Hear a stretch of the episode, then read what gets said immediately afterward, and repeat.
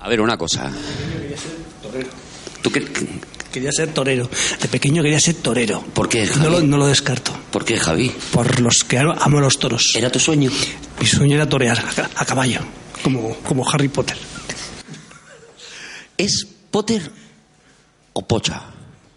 Poza. ¿Pocha? O sea, ¿de verdad, ¿de verdad, Juan, es Pocha? Como las judías recientes, de, recién, recién cosechadas. Pochas. No, no se sabe de nadie a estas alturas a quién le importa Arturo. ¡Comienza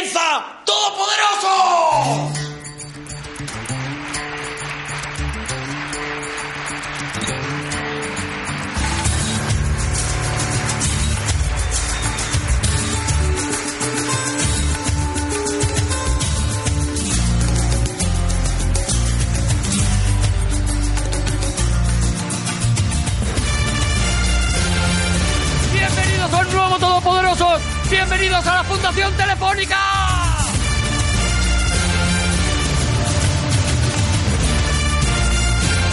Muchísimas gracias a los que estáis aquí y a los que nos estáis viendo en directo por el streaming de la página de la Fundación Telefónica. Muchas gracias a los que nos escucháis en podcast. Ha venido hoy de manera excepcional Juan Gómez Jurado.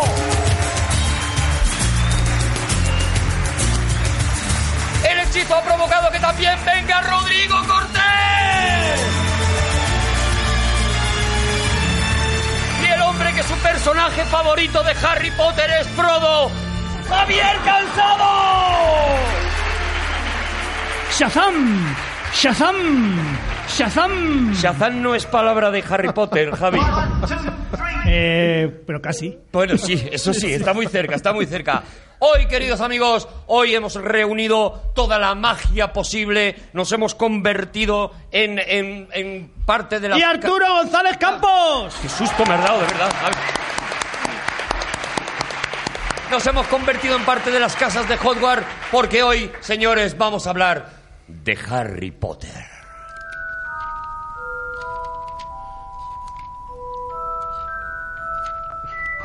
Uy, qué animado.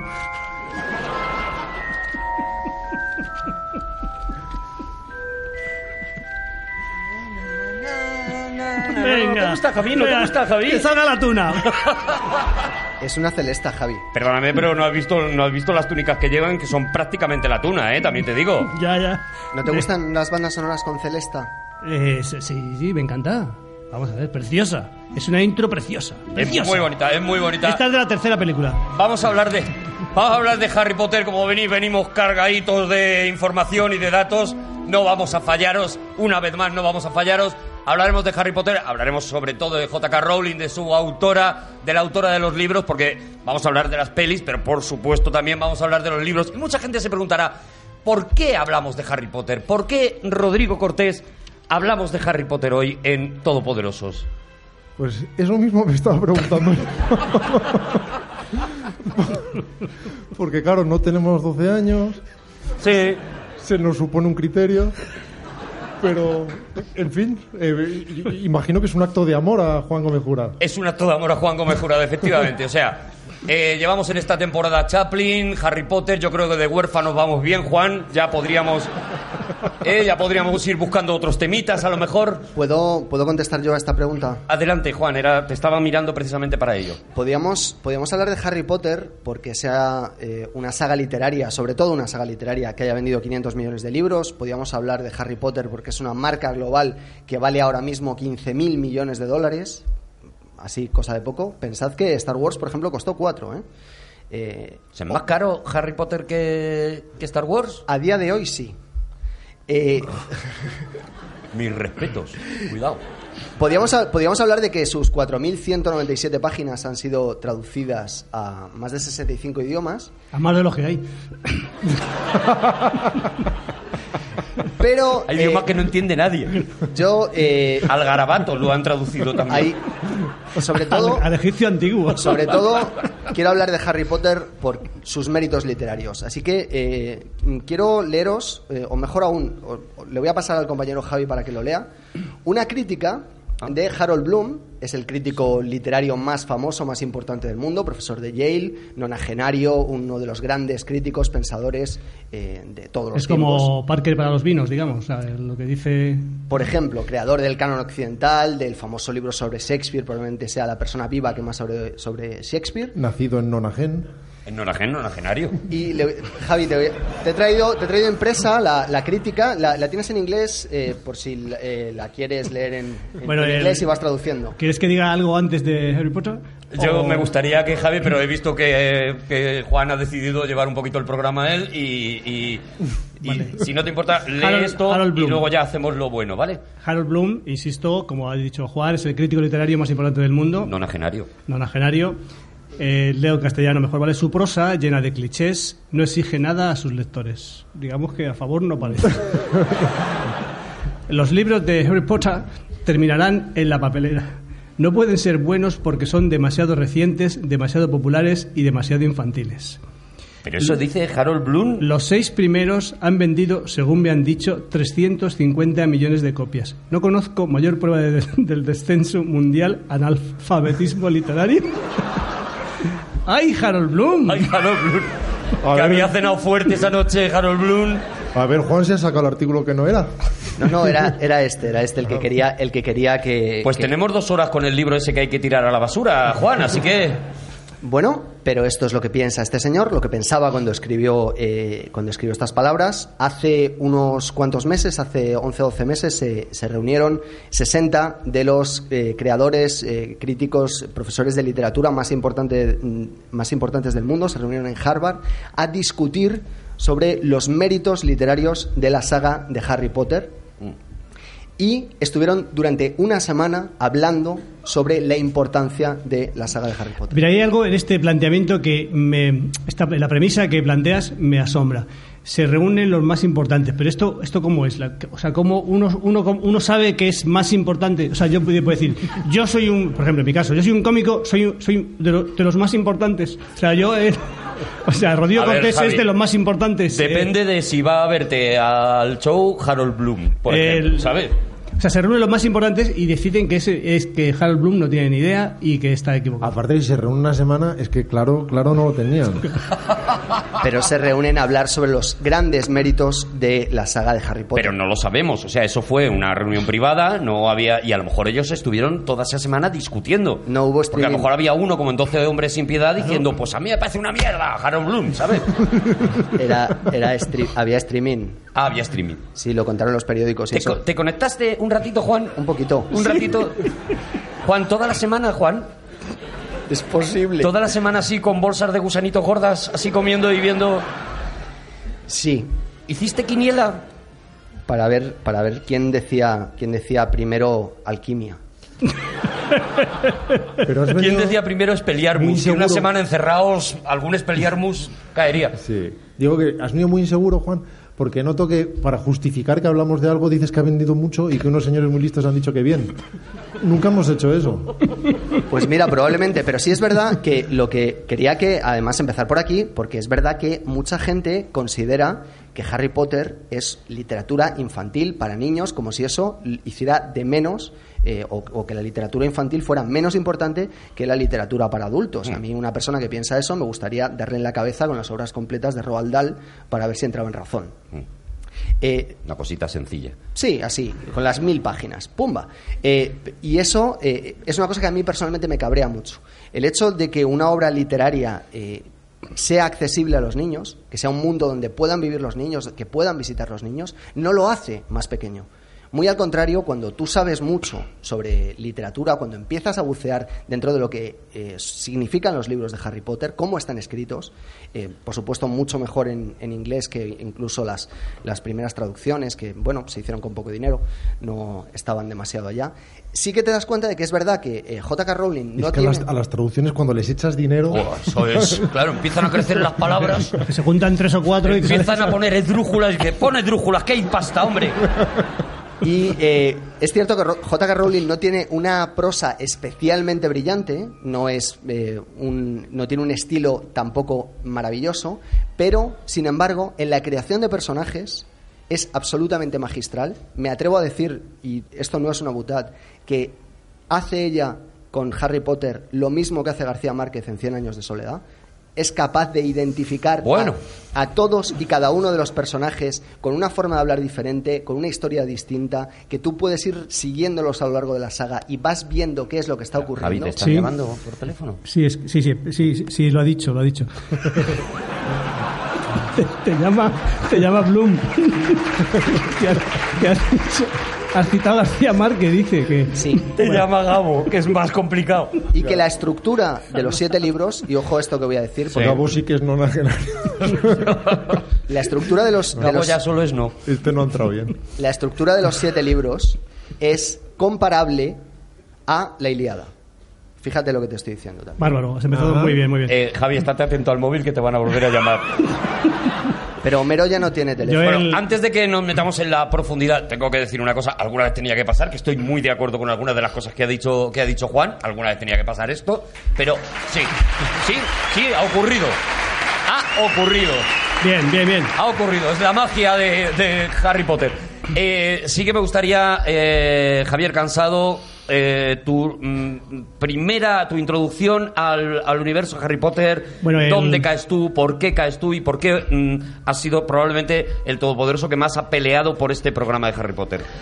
Bueno, quiero reivindicar algo antes de empezar porque Adelante. eh, hace cuando nos reunimos hicimos fue arduo porque Juan quería que hiciéramos Harry Potter, yo también, en fin, estábamos un poco así y vosotros seréis un poco más, re- más reacios, Sí, más refractarios, más- tenéis algún, algún, algún- algún- tenéis algún tipo de de problema al Prejuicio, respecto un prejuicito. prejuicito sí entonces el- se anunció se anunció que vamos a hablar de Harry Potter y entonces eh, yo he recibido, me, me han troleado mucho, me han troleado en mi cu- cuenta de Twitter, de Twitter mu- pero vamos, mensajes eh, hirientes, durísimos, del estilo cansado. Eh, bueno, pongo así la, eh, el- No, voz de troll, la voz de troll. el tweet, La voz de el troll. tweet no tiene- Yo las, los, los tweets de trolls los leo así. Cansado. Cansado, ahora vas a hablar, cansado, ahora vas a hablar de Harry Potter. Caray, tú no tienes ni idea. claro, yo me pongo muy paranoico. O por ejemplo, cansado, vais, seguro, seguro que vais a hablar de Harry Potter, caray. No, yo no, no soporto que me Era, digan era caray. un troll. Era un troll rancio, ¿no? Entonces yo cuando, cuando fíjate cómo son las cosas, cuando dijimos Tienes troles nonagenarios. Cuando dijimos de hacer Harry Potter, yo lo que lo que decidí, digo, pues yo no, sinceramente no había leído nada, digo, voy a leer las obras completas De Harry Potter. de Harry Potter, en inglés además, en inglés. Vi lo que era y dije, bueno, en español. Y escucha, y empecé y dije, bueno, voy al rincón del vago,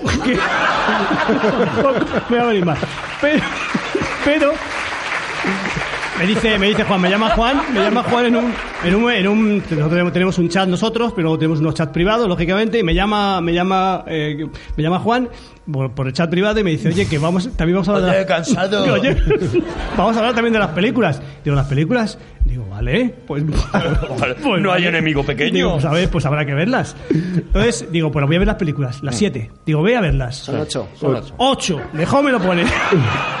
y empiezo Al final le ha pillado el tiempo. eh, escucha, y digo, mm, digo, bueno, voy a empezar mañana porque tenía un poco- Al final, que sepáis que he visto los trailers, ¿vale? Eh, y con los trailers y el rincón del vago, aquí estoy. Ese es mi bagaje, es mi bagaje. Pues me parece que no podéis estar ante mejor eh, audiencia posible para, para hablar de, Harry Potter. Yo decía que, que sí que creo que tienes razón en una cosa, que es en esto que has dicho de que una literatura, por estar pensada para, para ser una literatura infantil, desde luego no solamente no hay que despreciarla, sino que yo creo que todos hemos empezado leyendo libros Obvio. infantiles, lógicamente. Yo no sé... eh, eh, por, por hacer un poquito de repaso, a lo mejor estaría bien mm, mm, para mucha gente que está aquí. Harry Potter es ese libro que les rompió a leer, ¿no? Probablemente. Y para, eh, para estos señores que ya son nonagenarios, pues no, evidentemente, ¿no? O sea, a lo mejor estaría bien también hacer una listita de esos libros que, que, sí que, igual que Harry Potter, te pueden levantar a, leer, o por lo menos os levantaron a vosotros. Juan Gómez Jurado, ¿cuál es el libro ese que dices tú, ostras? Quiero más de esto, dame más de esta mierda. Bueno, hombre, tendríamos que, tendríamos que irnos a, a cuando yo era pequeñito. Yo me leí las obras completas de Julio Verne. Cuando era, dice. Eh, Salgari probablemente fue de, que leído ahora, pues tiene... Salgari se hace largo, ¿no? Ahora. Se, se aguanta poco, es, es durito.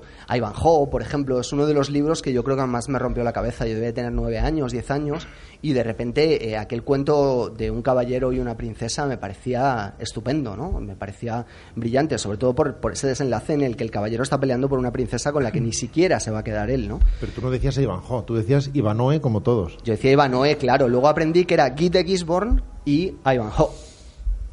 Y ahí aprendiste también a ser un pagafantas en esta, en esta novela. Es verdad que la literatura pues te enseña muchísimas cosas, la Te- verdad. te da mucho. Eh, eh, Rodrigo Cortés, ¿tú tienes así algún referente que te acuerdes? Que a lo mejor ni siquiera es tu primer libro, sino el primer libro que de repente te, te recuerda que tú empezaste a leer una vez. Tuve un problema porque los primeros libros que empecé a leer eran sencillamente los que estaban en la biblioteca de mis padres, que eran más bien nutridas, y que leí un montón de libros que no me correspondía leer. Y esto no significa que me pusiera a leer a Kierkegaard, no, no estoy hablando de esto. Pero de repente a lo mejor leí Viven, la tragedia de los Andes, con siete años. Y A la hora de la merienda.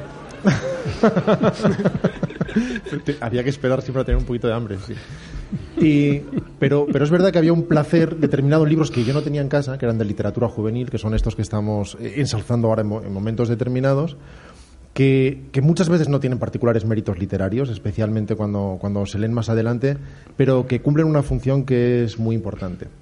Y no, y no me estoy poniendo rancio como un maestro de escuela diciendo, están bien porque aficionan a la lectura o porque enseñan a pensar. Algo más elemental que todo eso, simple- simplemente porque no se debe empezar nunca por COU a estudiar algo, no se debe empezar por ecuaciones de tercer grado. Hay que empezar de una determinada manera que debe ser además placentera. Así que muchas veces sumergirte en estas aventuras, aunque puedan parecer a posteriori pseudo literarias, es fundamental. Y yo recuerdo que uno de mis eh, placeres culpables era la saga de Oscar, la saga de Oscar de Carmen Kurz. Maravilloso. Y ver a este, a este, a este pequeño enano que además, eh, bueno, pequeño niño, que además conseguía eh, transmitir, como sucede muchas veces en la literatura juvenil, sobre todo en la época, eh, determinada información con una voluntad abiertamente didáctica.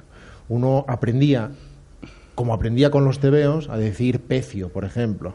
O uno aprendía quiénes eran Admundsen y Scott, porque de repente el pequeño Oscar decidía eh, dormir en invierno con la ventana abierta porque había leído que eso es lo que hacía Scott y eso te permitía eh, interesarte por estas otras cosas. Y así es como iba uno formando de una forma muy natural y muy placentera determinado acervo que después iba a ser fundamental. ¿Cuál es tu favorito de la saga de Oscar? Mm, Los he olvidado Pero absolutamente todo. Oscar, Oscar Quina y el láser, Oscar no, el Polo Oscar Norte. Quina y el láser creo que es, que es película, creo que no era... Creo Pero que luego hicieron, la, o sea, luego hicieron la película y luego lo trasladaron a novela también. Claro, pero eso es como Tintín y el lago de los tiburones, eso no cuenta. Claro, no, no entra dentro. No entra dentro. Además, te comprabas el de Tintín y el lago de los tiburones y en vez de venir viñetas, venían fotos de la peli y te daba una bajona porque decía, me ha cobrado lo mismo el señor por unas estampitas. Es verdad. ¿Y Javier Cansado? Pues fíjate, yo voy a ser un, voy a- raro porque yo, yo aprendí a leer en casa, yo fui al colegio ya sabiendo leer y escribir. Y sí, es un, es un experimento de un, ti- de un primo mío. Y yo leí, leí con eh, seis años, eh, lo primero que leí en la vida dicho, fue Soy el experimento de un primo mío. Sí, él se, se empeñó que yo tenía que aprender a leer y escribir y me enseñó a leer y escribir. Ya te digo, pues con, yo con tres años sabía leer y escribir. sí. Ponlo en tu perfil de Twitter. Eh, bueno, entonces el, yo el primer libro que, leí, que leí en mi vida fue Los intereses creados de Benavente, con seis años. Con seis años los Sí. intereses creados de Benavente. Sí, y hasta los 14 no volví a leer Poco más. bien estás. Eh, o sea, me pareció que era una experiencia tan desagradable que dije, ¿para qué me has enseñado, primo? ¿Para qué me has enseñado a leer? Y luego le- leí una O sea, novela de era- Stevenson, leí El muerto vivo y ya me reconcilié con la lectura. Entonces empecé a leer, pero nunca, yo no he leído libros, algún libro de Nick Blyton, de los cinco, alguna cosa, pero no, no, siempre he leído libros de la Karenina, libros de adultos siendo jovencitos. Los cinco yo creo que fueron uno de los que Sí, pero he leído, a leí una, una novela y, o sea, como algo más, o sea, no, no, no me, no, no soy, no soy como Juan que soy eh, paranoico, digamos, cariñosa- cariñosamente, sino que pues me cayó un libro, paranoico, Juan, me cayó el libro de, de los cinco, pues me lo leí, me cayó Ana Karenina, pues me leía Ana Karenina, así era, sí, yo eh, digamos que daba palos de ciego. Tú rompías, rompías con todo. Sí. ¿Y qué pasó con Harry Potter? O sea, ¿por qué de repente una generación entera decide... eh, eh, yo que he, he mirado así algún dato y eso, al parecer, el- en, en encuestas recientes que se han hecho, el 51% de los niños que leyeron Harry Potter luego han seguido leyendo. Esto es, eh, bueno, en Inglaterra al menos, que han hecho este tipo de, estudios, porque tampoco tienen nada que hacer, porque allí llueve muchísimo. Hicieron, de hecho, hace, hace poquísimo otro estudio diciendo quién era el autor más importante de la literatura juvenil. Obviamente eran todos británicos, porque era su punto de vista. Eh, el J.K. Rowling se quedó de segunda eh, por detrás de Roald Dahl. Eh, me parece un merecidísimo puesto, porque Roald Dahl sigue siendo el más grande, porque además lo tiene todo. Tiene la capacidad literaria, tiene la capacidad estilística, tiene la construcción de los personajes. Es el mejor de, de todos los que, los que hay, ¿no? ¿Y Tolkien? José Ramón Rodríguez Tolkien. Pero es que eso es para mayores. Ah, sí. Sí, eso... Es José Ramón Rodríguez Tolkien. Vamos a ver, Tolkien es la tapadera. Él se llama, él se llama JR José Ramón Rodríguez. Lo que pasa es que sabía que no iba a vender un guild Claro. con ese con ese nombre. Y Tolkien es una. O sea, un- Tolkien es- es como Clarín, Eso, ¿no? es, eso Es- es, es el seudónimo. Fernán Caballero, es el seudónimo. Es el seudónimo. Una pregunta. ¿A ti cuando te hicieron el casting para entrar en Todopoderosos, no te dijeron que te tenías que oír la primera temporada? Es, es que vino su primo al casting. ¿Sabes que ese chiste lo hizo Rodrigo en el programa ¿Así 6? también? Pero tú no... Pues me alegro mucho coincidir con, Rodri- con Rodrigo. Oye, bueno, eh, respondiendo a tu pregunta, Sí. ¿por qué Harry Potter? Pues mira, eh, uno puede pensar, ¿qué es lo que hace un libro un clásico? Y hay una serie de condicionantes, es decir, que trate temas trascendentales, temas que son realmente importantes, ¿no? Que Oscar que se vaya a los Juegos Olímpicos, pues igual no es tan importante. Bien, eso creo que podemos hacerle un check a Harry Potter porque es un, un libro que, habrá, eh, que habla sobre el prejuicio, sobre la muerte, sobre la pérdida, sobre la importancia de la elección y de la identidad y muchísimos otros temas, ¿no? que luego si queréis hablaremos de ellos. Eh, y otra de las partes más importantes para considerar un libro un clásico es si la gente vuelve a leerlo una y otra vez.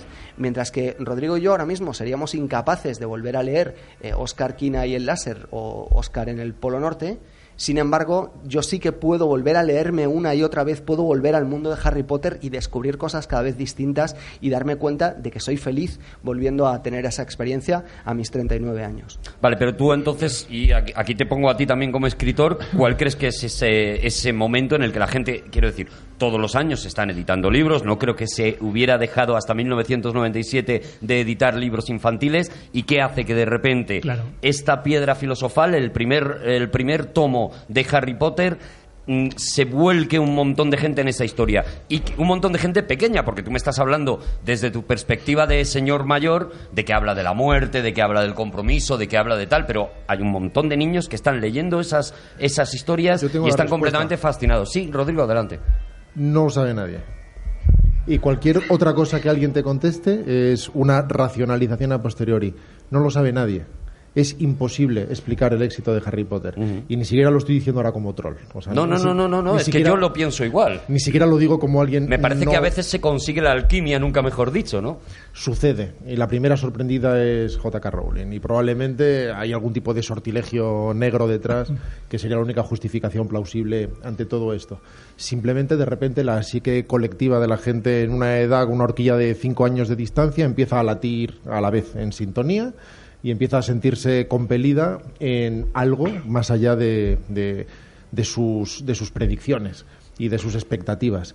No hay forma de saberlo. A posteriori puedes decirlo, no, porque les hace sentir parte. Es decir, cualquier cosa que suceda es muy explicable al día siguiente, como sucede en economía, como, como, como adivinar si llovió ayer. Eso es lo que es posible hacer. Pero fuera de todo eso, nadie sabe absolutamente nada y no hay forma de explicar, solo de racionalizar. Oye, ¿y ¿descartáis un, un pacto con el diablo que haya hecho JFK Rowling? Es ¿Sabes JF Carolyn Sí, o sea ¿no? Josefa Josefa Carolyn es JFK. Raúl, Raúl tiene aeropuerto, joder. Escucha, J Joan. Joan. Sí. Bueno, yo la Es que claro, es que ya no quiero empezar. Yo la conozco. Fitzgerald Kennedy Rowling sí Kathleen. Yo ¿Qué- la. ¿Crees que puede haber un pacto con el diablo? O sea, que, Digo, que- no, que digo, haya habido- no, no, no, no, no lo descartemos. no lo Rodrigo desca- Cortés ha apuntado a una cierta magia negra también para provocar eso. Ya Claro, sois dos entre, personas en escúchame, esta mesa. entre un arcano, un arcano que es lo que apuesta Rodrigo, algo, algo in- inaccesible, intangible, que ha hecho poner en común a una serie de, de una generación, pues yo digo, ¿y por qué no JFK Rowling ha hecho un pacto con el diablo? O con Dorian Gray. ¿Sabes que hay sectores, esto evidentemente no, no, no va más allá del, del comentario anecdótico y de la ubicación contextual de, de un hecho, pero hay sectores de la, Iglesia Católica que consideran algo muy parecido respecto de Harry Potter, porque, porque la, la Iglesia o el catolicismo no acepta ningún otro tipo de magia que no sea la negra. Considera que no existe la posibilidad de la magia blanca, que cualquier cosa que trascienda la naturaleza es necesariamente intervención demoníaca. Y curiosamente Harry Potter está prohibido en muchos países árabes también por razones muy similares, algo que nos parece extrañísimo aquí, ¿no? Es eh, de literatura evasiva, juvenil, entretenida, de aventuras, eh, con amigos que aprenden cosas a lo largo de un determinado viaje personal y sin embargo en determinadas partes del mundo las cosas se, se toman de otra manera. y el propio bueno papa emérito Joseph Ratzinger sí se proclamó en contra de, de, de Harry Potter diciendo que era que cortaba la posibilidad de la cristiandad de un niño en, en, una edad en la que en la que leer ese libro le iba a bloquear su posibilidad de ser cristiano. Voy a explotar. ¿Qué? Juan, tío, pero vamos a hablar los demás un rato. Adelante, adelante, Juan Gómez. Es que se me está acumulando muchísimo el trabajo. Eh, para empezar, en, la, en pero está. En, Vamos a ver, para la gente que no lo está viendo, está. Eh, ¿Sabéis los niños que cuando están muy nerviosos porque se saben la pregunta, dan con la rodilla en el pupitre? Que están así, y al, y cabalgando y, hacen taca, Y escucha, y al compañero también le está dando, ¿eh? Sí, sí, al no. compañero también le está dando. ¿eh? Cuidado con esto, ¿eh? Un, un pe pequeño aviso no es la rodilla, Javi. El, el, calla, calla. No lo puedo creer. Pero bueno, de bueno. verdad. Haces El- un programa de varitas y ya. ¡No aplaudáis chistes de penes! Ay, no jodas. Él, lo, eh, lo que ha dicho Rodrigo antes es verdad. En el mundo literario hay una máxima eh, que se dice eh, que es nadie sabe nada nunca. Eh, tú puedes ponerle una campaña de 200.000 euros a un libro y que el libro se coma los mocos. Puedes hacer un libro que lo saques sin ningún tipo de esperanza y que de repente ese libro venda 4 millones de copias. Es así. Hay factores que influyen, otros no, pero es que la conciencia colectiva, como bien ha dicho él, respira de una forma determinada y nosotros no podemos hacer nada al respecto. Ya nos gustaría tener la varita mágica para agitarla encima de un manuscrito y convertirlo en un bestseller. Eh, pero, eh, volviendo a lo, que decía Rodrigo también de la magia, eh, si es verdad que todo esto pasó, que de verdad hay un montón de gente completamente chiflada que cree que eh, el hecho de que agiten una varita y de repente eh, produzcan un espectro patronum, eso es eh, ocultismo o magia negra. Pero esta gente lo que son básicamente es muy incultos, porque lo que hay que diferenciar es entre la magia invocacional, que es la que se produce cuando tú llamas al demonio, a fuerzas oscuras, para que cumplan tus deseos, y la magia incantacional, que es la magia que se utiliza en Harry Potter, que luego yo, además demostraré que ni siquiera es magia. ¿Podéis explicar un poquito lo que es la magia Em, incantacional? Que seguramente todos lo sabéis de sobra, pero yo soy súper tonto. Pues la magia incantacional es lo mismo que tú tienes eh, eh, con la fuerza en la Guerra de las Galaxias. Tú existe es- ese Eh, tipo. Con la fuerza ni esto.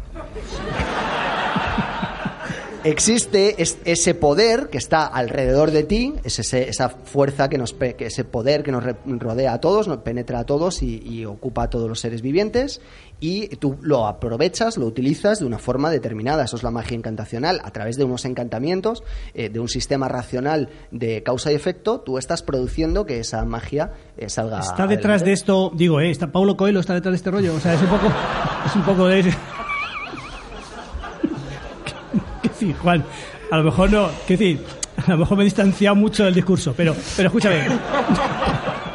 A lo mejor están mezclando referentes, Javi. Digo, eh, desde el respeto incantacional que te tengo, ¿vale? Y no solo eso, aún diré más, eh, las obras de Harry Potter son profundamente religiosas y profundamente cristianas. Todo el simbolismo que utiliza J.K. Rowling en Harry Potter, en la saga completa, es un simbolismo profundamente cristiano, profundamente religioso y de lo que está hablando en realidad eh, todas la, toda la saga, o, una- o en- por lo menos en, rela- en relación con eh, la trascendencia, es que hay una vida después de la muerte, que además es patente, tú tienes a los fantasmas, tienes a los padres de Harry que de repente vienen a ayudarle, están en un lugar mejor y hay un ser maligno que está negándose a aceptar la posibilidad de la salvación. Que es Aquel del Voldemort. que no hablamos. Sí, Voldemort. ¿Qué? Se llama Voldemort. Oye, esto, mira, esto- esto habla de la ligereza con la que toma esto J.K. Rowling. Porque, no, no, es verdad. O sea, habla, por ejemplo, de el que no debe ser nombrado, menos Harry, ¿no? Que dice, no, no, y le dice Dumbledore, no, no, tú di Voldemort, tranquilo, si no hay que tenerles miedo. Pues no es eso lo que hacen precisamente las, las disciplinas filosóficas desde mucho tiempo a.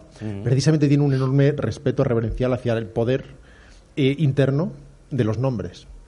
Y, y cómo muchas veces hay un nombre externo, incluso un nombre que debe ser secreto para poder operar.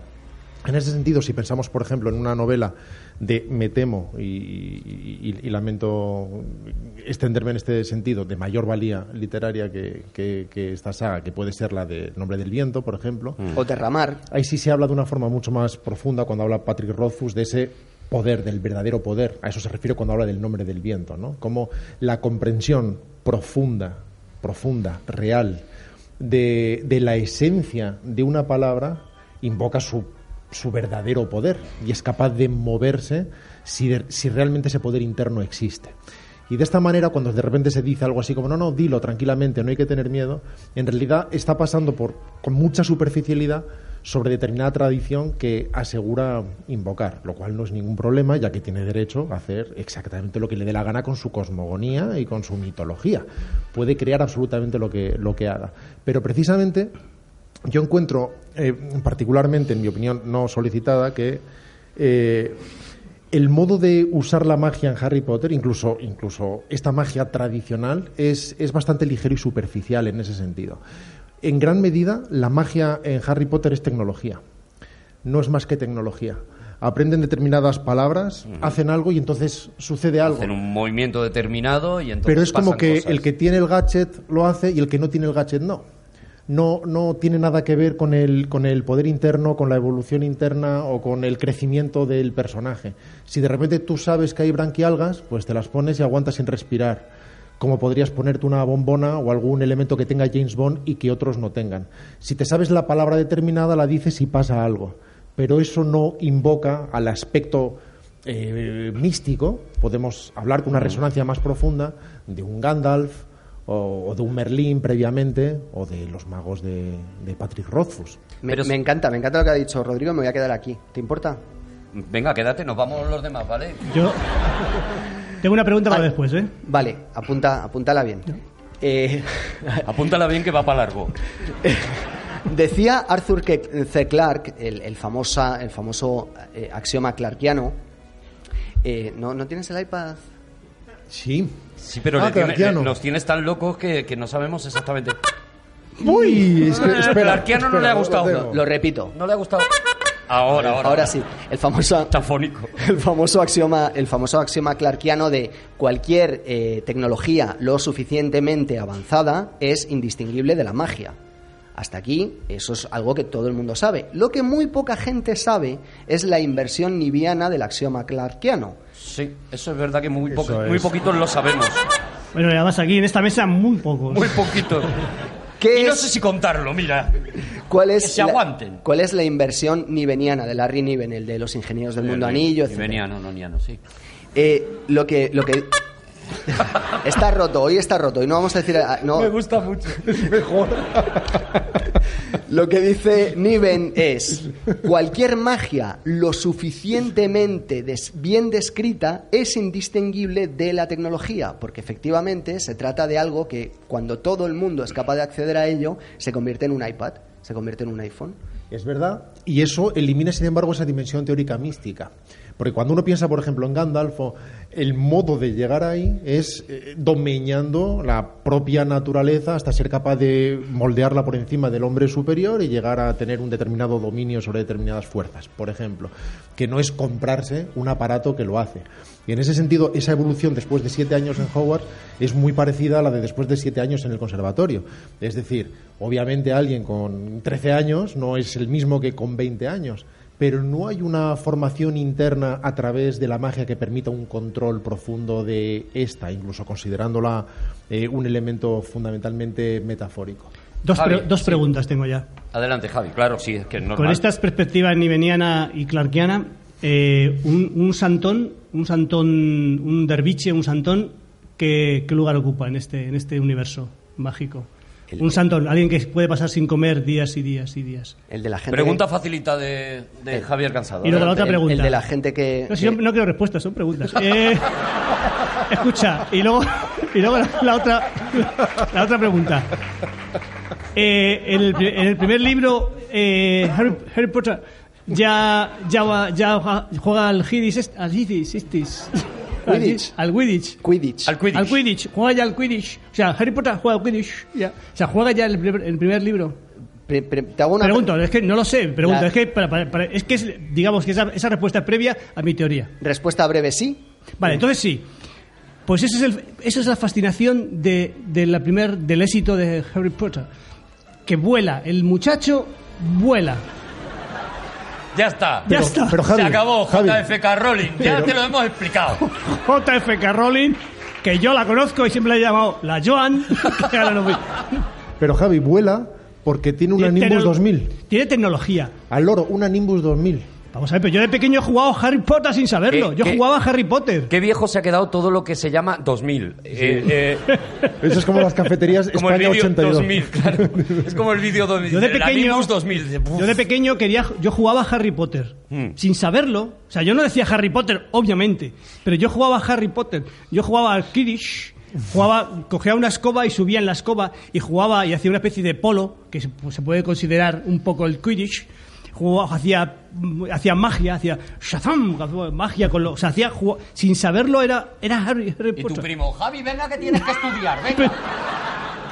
Ven, ven a leer al Galdós. Ven que te, te voy a enseñar, te voy a enseñar eh, hacer logaritmos. Pero eso es lo que hablamos, ni siquiera lo puedo considerar ni siquiera superpoder. Es decir, no aprende a volar, sino que tiene una escoba que vuela. Que es la misma razón por la que yo llego a Salamanca en menos de dos horas.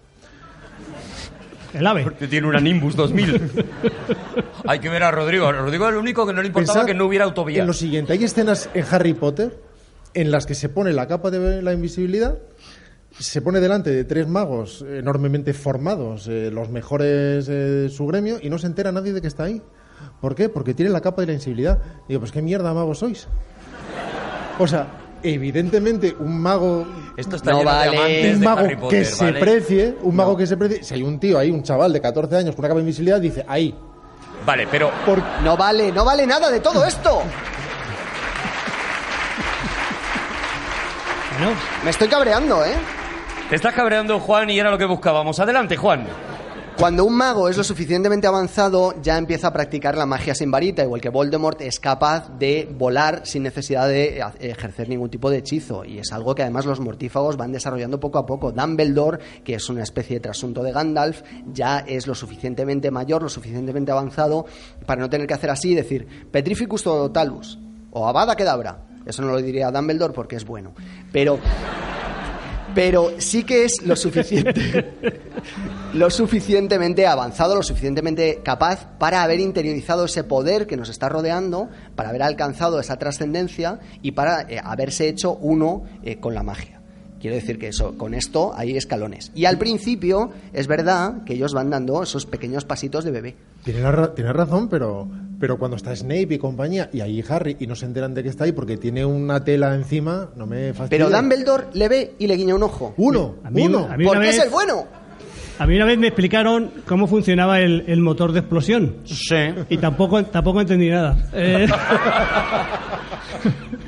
¿Cómo funciona un motor de explosión, Javi? pues que no entendí, o sea... No, pero yo, yo tengo, tengo dudas sobre cosas que has dicho antes. Por ejemplo, eh, los derviches. ¿Tú, ¿Tú has conocido algún derviche, algún chamán? Eh, bueno, ya es- hay... Venga, Javi, hay venga, pillos, sí. Javi, venga, yo, yo he haz estado contado en- cosas peores, yo he Javi. estado en, en tratamiento con un chamán, sí, sí, Ah, claro. yo hecho- cuidado. sí, yo iba- y el chamán, el chamán me dejó por imposible ya. Dice, no, no puedo, no puedo quitarte las neuras. ¿Pero Sí, cuál, el- cuál era el tratamiento, Javi? Pues me hacía sortilegios, me- bueno, eh, podéis reíros, ¿eh? Me hacía masajes en las pestañas, por ejemplo. Perdón, masajes en las Me pestañas. hacía masajes en las pestañas porque sostenía que las pestañas es un radar energético, un radar de emociones. Ajá. Y Entonces él consideraba que yo tenía mi chakra de la emoción, lo tenía muy oscuro. Sí. Y una manera de aclararlo, pues Todo lo que sobresale del cuerpo se considera radar. ¿Te hacía más masajes? No aplaudéis chistes de penes, por No he favor. dicho nada, no he dicho, pensaba en la nariz. No, se refiere, Pensaba sí, en la se refiere- nariz. se refiere a la tocha. Y eh, este, este, este chamán, ahora reíros, pero este chamán me quitó primero el miedo a volar radicalmente. O sea, pasé de tener una fobia brutal a, yo A tenía- tener una Nimbus. a, a tener avioneta. O sea, me quitó, o sea, yo- y, y- y el- y me hacía, me hacía, me, me ponía en trance, tío. Y ¿Con las digo, pestañas? Me ponían, no, con otras cosas, pero con sustancias. Pero no voy a. me daba uno, me daba un té, una especie de té, que me ponía en trance. Entonces hacíamos, eh, me- hacíamos regresiones. Yo, yo he estado en el útero de mi madre, aunque decir, lógicamente, pero además de lógica. Más de una vez. Vaya mérito. Sí, sí, y, el, y era, era apasionante, pero llegó un momento en que me, me daba, me, o sea, me desencajaba. O sea, era tal, tal, tal tensión, tal, tal emoción que me desencajaba. Tuve que, tuve que dejarlo, sí. Sí, sí. Y esto es lo que quería contar. Bueno, buenas, buenas tardes. Nos has dejado congelados, de verdad. Y el, sí, y sabes, y otra, otra ra- razón es que, que le dejé, que era una chamana, era una, una mujer. Ah. La dejé. Lo has porque- contado tarde eso, ¿no? Sí, ¿eh? Ese dato has tardado un poquito en sacarlo. Has jugado un poquito con la ambigüedad, ¿no, Javi? Acabáramos, era una chamana, ¿no? Era una cha- una vale, vale, vale. Y me cobraba Que te hacía oche- masaje en las pestañas. 80 pavos por cada 80 vez. pavos, barato es. Bueno, vamos a seguir con, con Harry Potter. Estabais diciendo lo de la fuerza de las palabras y, hay una cosa que, que ha apuntado Rodrigo, que es esto de, de hay palabras que no se deben decir, que yo creo que obsesiona mucho a, a J.K. Rowling, porque no es solamente el famoso Voldemort que no se puede pronunciar y que solamente eh, Dumbledore, creo, y Harry Potter se atreven a decir, sino que, si recordáis el principio del primer libro, eh, los, los tíos de Harry Potter, o sea, la familia que acoge a, Harry Potter, eh, tampoco quieren pronunciar la palabra magos, quieren hablar de su hermana, la madre de Harry Potter. eh, es decir, que sí que juega mucho con la magia de las palabras, no solamente en los hechizos, es decir, que parte del hechizo es pronunciar una palabra, sino en qué palabras te callas, seas mago o seas, o, o seas mago. La, la importancia de las palabras, que fíjate cómo Harry Potter comienza con una frase en la que habla de dónde vivía Harry Potter. Y él vivía en Private Drive junto con sus tíos, a los que describe con una frase, con una, una cita de ellos mismos. Y dice, los Dudley, que eran personas, abre comillas, perfectamente normales, muchísimas gracias. Aquí en español se tradujo mal, se tradujo como perfectamente normales, afortunadamente. Mm. Pero en realidad es perfectly normal, thank you very much. Lo único que te quiere decir es, estos señores son gente que no le caería Había bien. poco dinero y pusieron, pusieron Eh, afortunadamente. primera, Son gente que no le caería bien a nadie. O sea, un niño lee esa frase y ya dice, estos señores no me van a caer bien. En cuanto ven que al pobrecito huérfano lo tienen en un armario debajo de la escalera, pues todavía les empiezan a caer peor. Y ahí es donde comienza eh, bueno, pues a, unirse eh, la- el espíritu del niño con el espíritu de Harry. Pero es que la, importancia de las palabras, fíjate, eh, no tiene que ver solo con la magia, sino con la simbología, lo que te decía antes, que utiliza J.K. Rowling. Los símbolos, los entendamos o no, seamos conscientes de su significado o no, son ventanas, son ventanas que se abren a otros mundos, a otras realidades, a cosas que están en ese inconsciente eh, colectivo, en esa conciencia colectiva de la que antes nos hablaba, nos hablaba Rodrigo. Si tú eh, ves que el símbolo de eh, Gryffindor es un león, y que además Gryffindor entiendes lo que significa, que es el grifo de, de- de oro, que el grifo además es un, un ave, que, perdón, un animal mitológico que es mitad león, que es el rey de la tierra, y mitad eh, águila, que es el rey del cielo, tú puede que no estés entendiendo que eso sea una mm, simbología crística, que está refiriéndose a Jesús. Pero, sin embargo, eres capaz de entender que hay algo positivo con respecto a ese león, a ese grifo de oro, eh, y que hay algo negativo con respecto a la serpiente. Tú no necesitas ni siquiera conocer la fábula de Adán y Eva para saber que ese animal que sea venenoso, que se arrastra por el suelo, es una metáfora del diablo. Ha dicho fábula. fábula. Woody Allen ha hablado de un animal mitológico que era mitad león y la otra mitad león, pero de otro león. Lo que no me acuerdo es del nombre. Pero, pero es verdad, ¿convienes conmigo en que los símbolos abren cosas en la cabeza que igual no sabemos que están ahí? Convengo tanto con tuyo, contigo como que esos símbolos no son especialmente sagaces, ¿no? El león y la serpiente, pero pero pero convengo que es lo importante. Hay más, ¿eh? Hay más. que convenimos. De todas maneras, el diccionario hay, de hay símbolos. una idea que me parece muy interesante en Harry Potter que no tiene precisamente que ver con la de las cuatro escuelas, porque al final en Harry Potter hay dos escuelas. En, en ese sentido no le podemos exigir ningún tipo de complejidad. Está Gryffindor, está Slytherin y están dos Y hay dos que, bueno, que están ahí. que no importan absolutamente nada, a las que nadie quiere pertenecer y, y- No se le ocurra ni con el nombre, porque Hufflepuff es que no, no, no te da respeto. Perdóname que, lo- que te lo diga, pero no te da respeto, No te ¿sabes? respeto. Y, te imagina- y cuando te imaginas a la gente de estas dos escuelas, de Hufflepuff y de Ravenclaw, no existen. Esta gente no existe. Esto es como, como en las películas de Disney, cuando los animales que importan eh, están humanizados y tienen ojos con niñas y retinas y expresiones humanas, y los que no son unos ojos negros y son los, los bichos y no, no tienen personalidad única. Pues estos son estas dos escuelas, porque solo importan dos. Y además no hay mucho no hay mucho matiz ahí. Dice, Está la de los buenos y está la de los malos. Está la de los valientes y nobles y la de las arañas estas Astutos, capaces eh, astutos capaces de recurrir a cualquier tipo de sin embargo, una idea dentro de esto, dentro de esta mm, eh, enorme simplificación de la naturaleza humana, hay una cosa que resulta interesante en la escuela de Hogwarts, que es que implícitamente se reconoce que ambas tienen su lugar y que tienen su función. En un mundo teórico aún más simplificado, podríamos decir, va a llegar aquí un mago bueno, como en este caso Dumbledore, que habría que ver hasta qué punto es su complejidad y qué llamamos bondad, pero y, y obviamente va a prohibir a Slytherin y van a ganar los de Gryffindor y ya está. Y se van a prohibir las artes más oscuras. Pero no se hace eso de ninguna manera. Y este sombrero seleccionador decide a quién perteneces. Y de forma implícita, insisto, se eh, colige que es necesario eso y que esa postura, ese lugar, esa escuela, esa forma de actuar es necesaria para determinado tipo de equilibrio. No la vamos a adjetivar más allá de eso, no vamos a decir si es buena o mala, pero sí es necesaria. Del mismo modo que la luz solamente puede escribir- existir eh, si existe la oscuridad, porque al fin y al cabo la luz se define como ausencia de Son oscuridad. los Eh, Jedi y los Sith. Lo que pasa es que aquí está esa profundidad de decir, no, los Sith son necesarios también, ¿no? Esa, esa es la No, parte, pero los, los, el Sith giro. solo, los Sith solo son malos. Y los de Slytherin también pueden ser buenos. Eso, eso es a lo que voy, a que, a que no solamente son la luz y la oscuridad, sino a la necesidad, el equilibrio en la fuerza en, en Hogwarts llegaría eh, cuando los dos estuvieran equilibrados, no cuando unos desaparecieran para que solamente reinaran los otros, ¿no? Esa Y por otro lado, probablemente el personaje más interesante de la, de la saga, que sería probablemente Snape, el más ambivalente, el más complejo, es precisamente de Slytherin. Y que está, sin embargo, haciendo un trabajo fundamentado por encima de todo en el sacrificio, en el sacrificio de sí mismo. Cuando, incluso, incluso por amor, algo que en ningún momento esperarías por él. Ese, ese always, ese siempre, que define la razón por la que él va a ser capaz de sacrificar su obra y su acción como doble agente de alguna manera ante Dumbledore para hacer lo que sea necesario más allá de sus propios deseos y de su propia naturaleza. Porque amará a esa mujer que decidió amar siempre. Y como tributo y como homenaje eterno a esa mujer, va a hacer lo que deba hacer, sea cual sea su naturaleza. Eso es lo que tiene Harry Potter. Acabas de decir esto y yo tengo los pelos de punta. Eso es lo que tiene. Tiene, tiene algo, tiene algo que te llega, tiene una cosa. eh, eh, podemos racionalizar todo lo que queramos, pero hay un momento en el que tú mismo contando eso me, me has provocado, me has pegado un- la fuerza de las palabras, seguramente, ¿no? Juan, no ¿qué- sabes qué- cómo o sea- lo lamento, Arturo.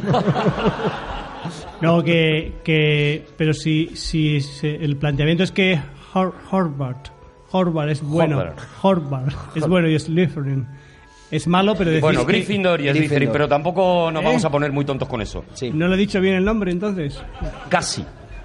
Súper cerca. Vamos a ver, Harvard, he, he dicho Horvath, es Harvard, no. Eh, Harvard es la... El, bueno, Harvard. Harvard es la... ¿Sabes la- que yo estuve a punto de entrar en Harvard? ¿Ah, sí? Lo que pasa es que no me dio la nota, no me dio. Bueno, eh, No, vamos a no, seguir. pero deje, por favor, déjame. No me llegó la lechuza. Es- es-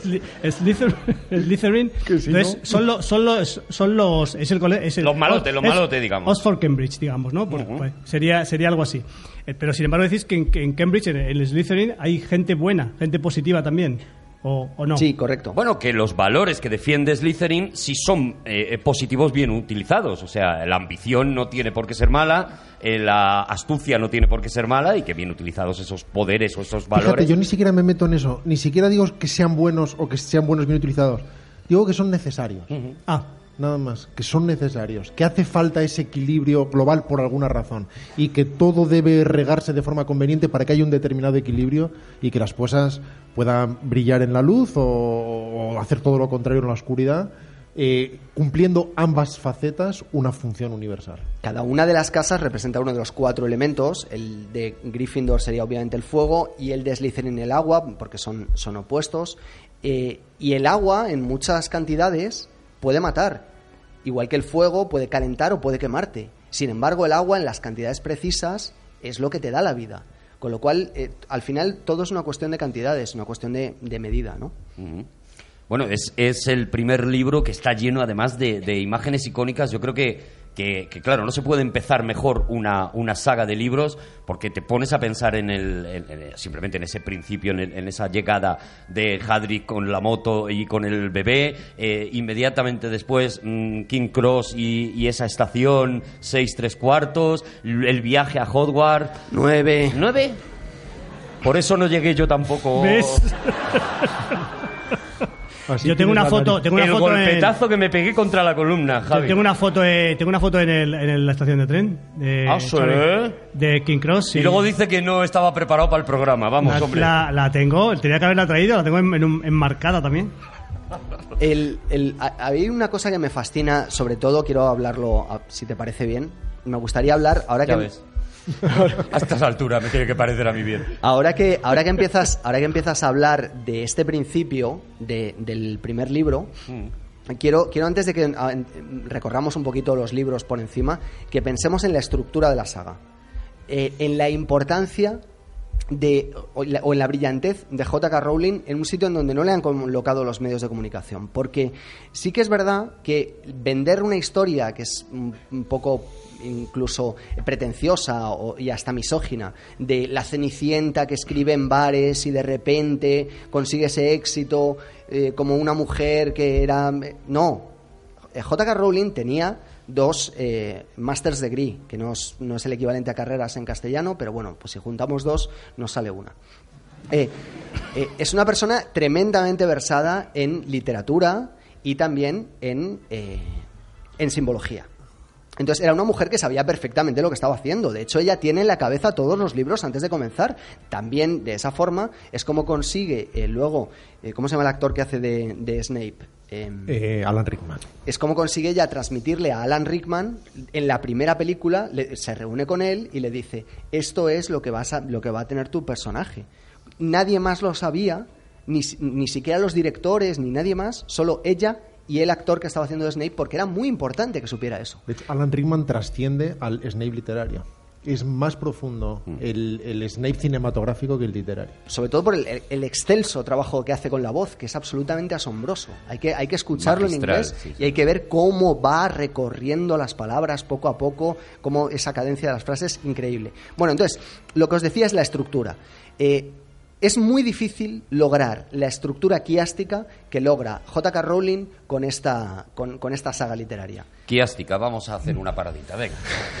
Poquito a poco con Juan, ¿vale? El- Esta es la frase de siempre. Poquito a el- poco con Juan. el quiasmo- Estructura quiástica, ¿no? El quiasmo es, una, es un recurso literario que tú lo puedes usar en un verso, por ejemplo, es de- o incluso en prosa, pero dentro de una frase, para construir una frase. Por ejemplo, un quiasmo muy famoso eh, sería em, Marcos eh, do- capítulo 2. Mira cómo hace como que recuerda. Sí, sí, sí. Se rasca así un poquito la barbilla como, como si no se lo supiera. Eh, Marcos capítulo 2, súper famoso. El- ¿Cuál es el quiasmo? el sábado se hizo para el hombre y no el hombre para el sábado. Entonces, ¿esto cómo lo divides? Es A, B, B, A. El sábado se hizo para el hombre y no el hombre para el sábado. Yo no veo el quiasmo ahí, ¿eh? es es una, un quiasmo Te es, una, esperando, es claro. una estru- veo. una estructura en la que tú empiezas a caminar hacia un lugar y Sábado, después sabadete. y cuando y cuando Escúchame. has llegado a ese lugar lo que haces es comenzar a ir hacia atrás y volver al mismo punto del que has partido y os lo explico pero Y eso- una buena bolsa pero llama-. Bueno, bueno, No valdría quiasmo, eso sería quiasmo. Es que yo no he entendido muy bien qué es el quiasmo. Quiasmo es eh, un Ricky Martin, o sea, un pasito para adelante y un pasito para atrás. Es quiasmo es que- Dávale el arroz a la, zor- a la zorra de la abad, ¿eso es un quiasmo? Es más una yanca.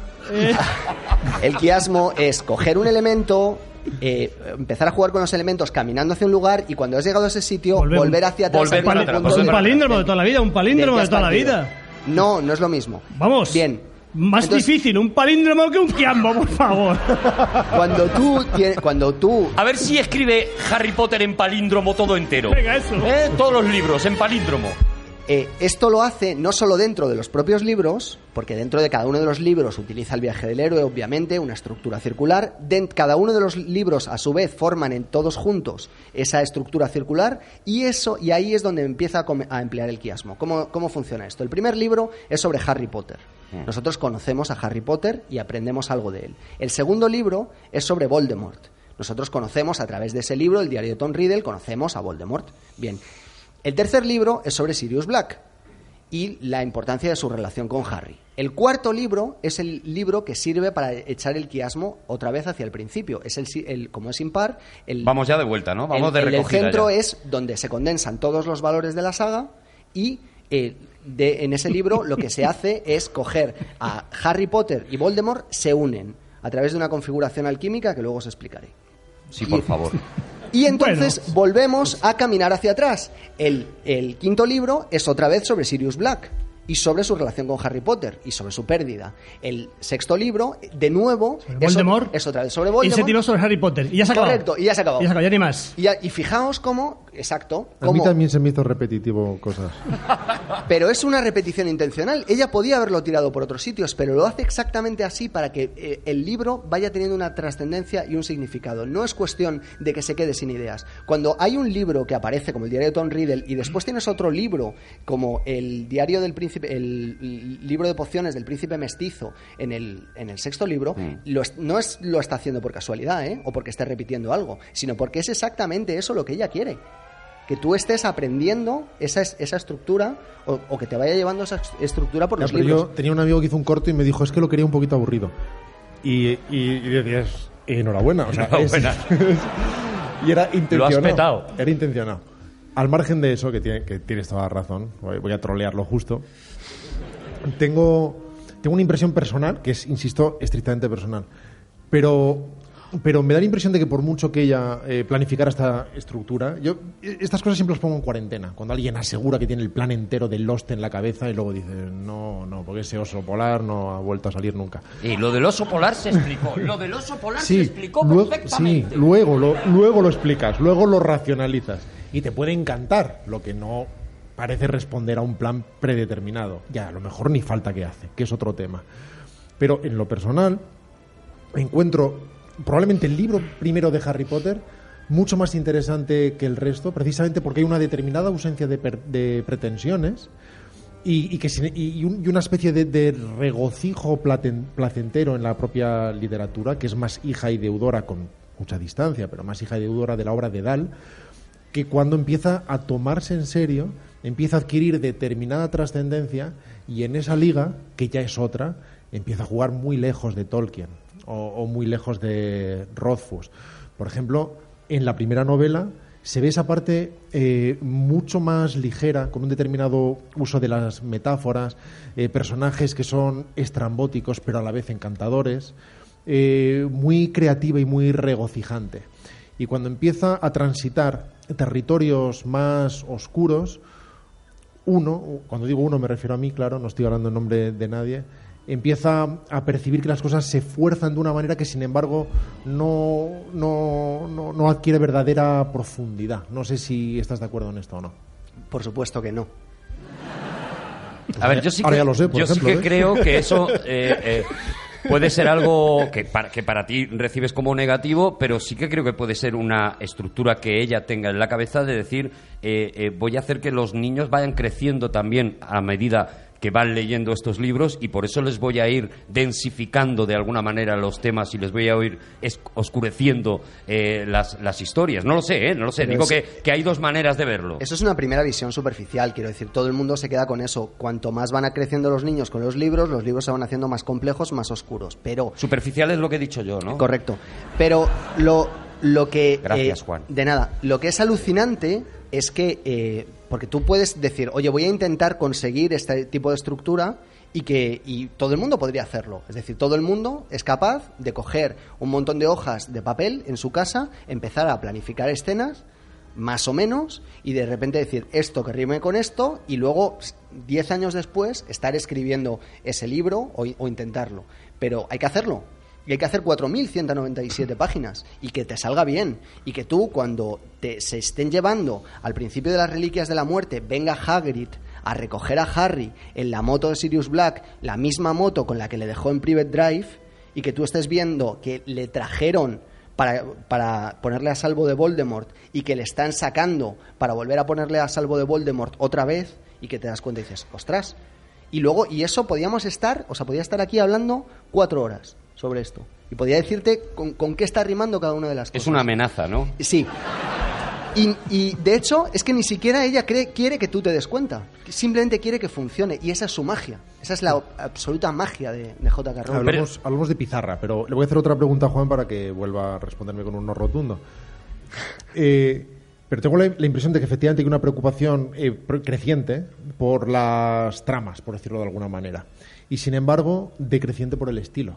Tengo la impresión de que en sus primeras novelas su cuidado de la prosa es muy superior y más creativo del que va manifestando después, en que organiza mucho más los hechos como una serie de acontecimientos más o menos trepidantes o interesantes, pero con mucho menos encanto. Como que Eh, ya tiene cosas que contar y no se para tanto en darle forma a eso. La ¿no? razón por la que sea, es decir, si tuviera 12 años de edad, no me preocuparía absolutamente nada. Yo querría saber qué es lo que le pasa a Harry, a quien ahora, sin embargo, considero un personaje con una ausencia de carisma notable. Pero si tuviera 12 años, seguramente iría con el protagonista, porque es el protagonista y bastante tiene con eso.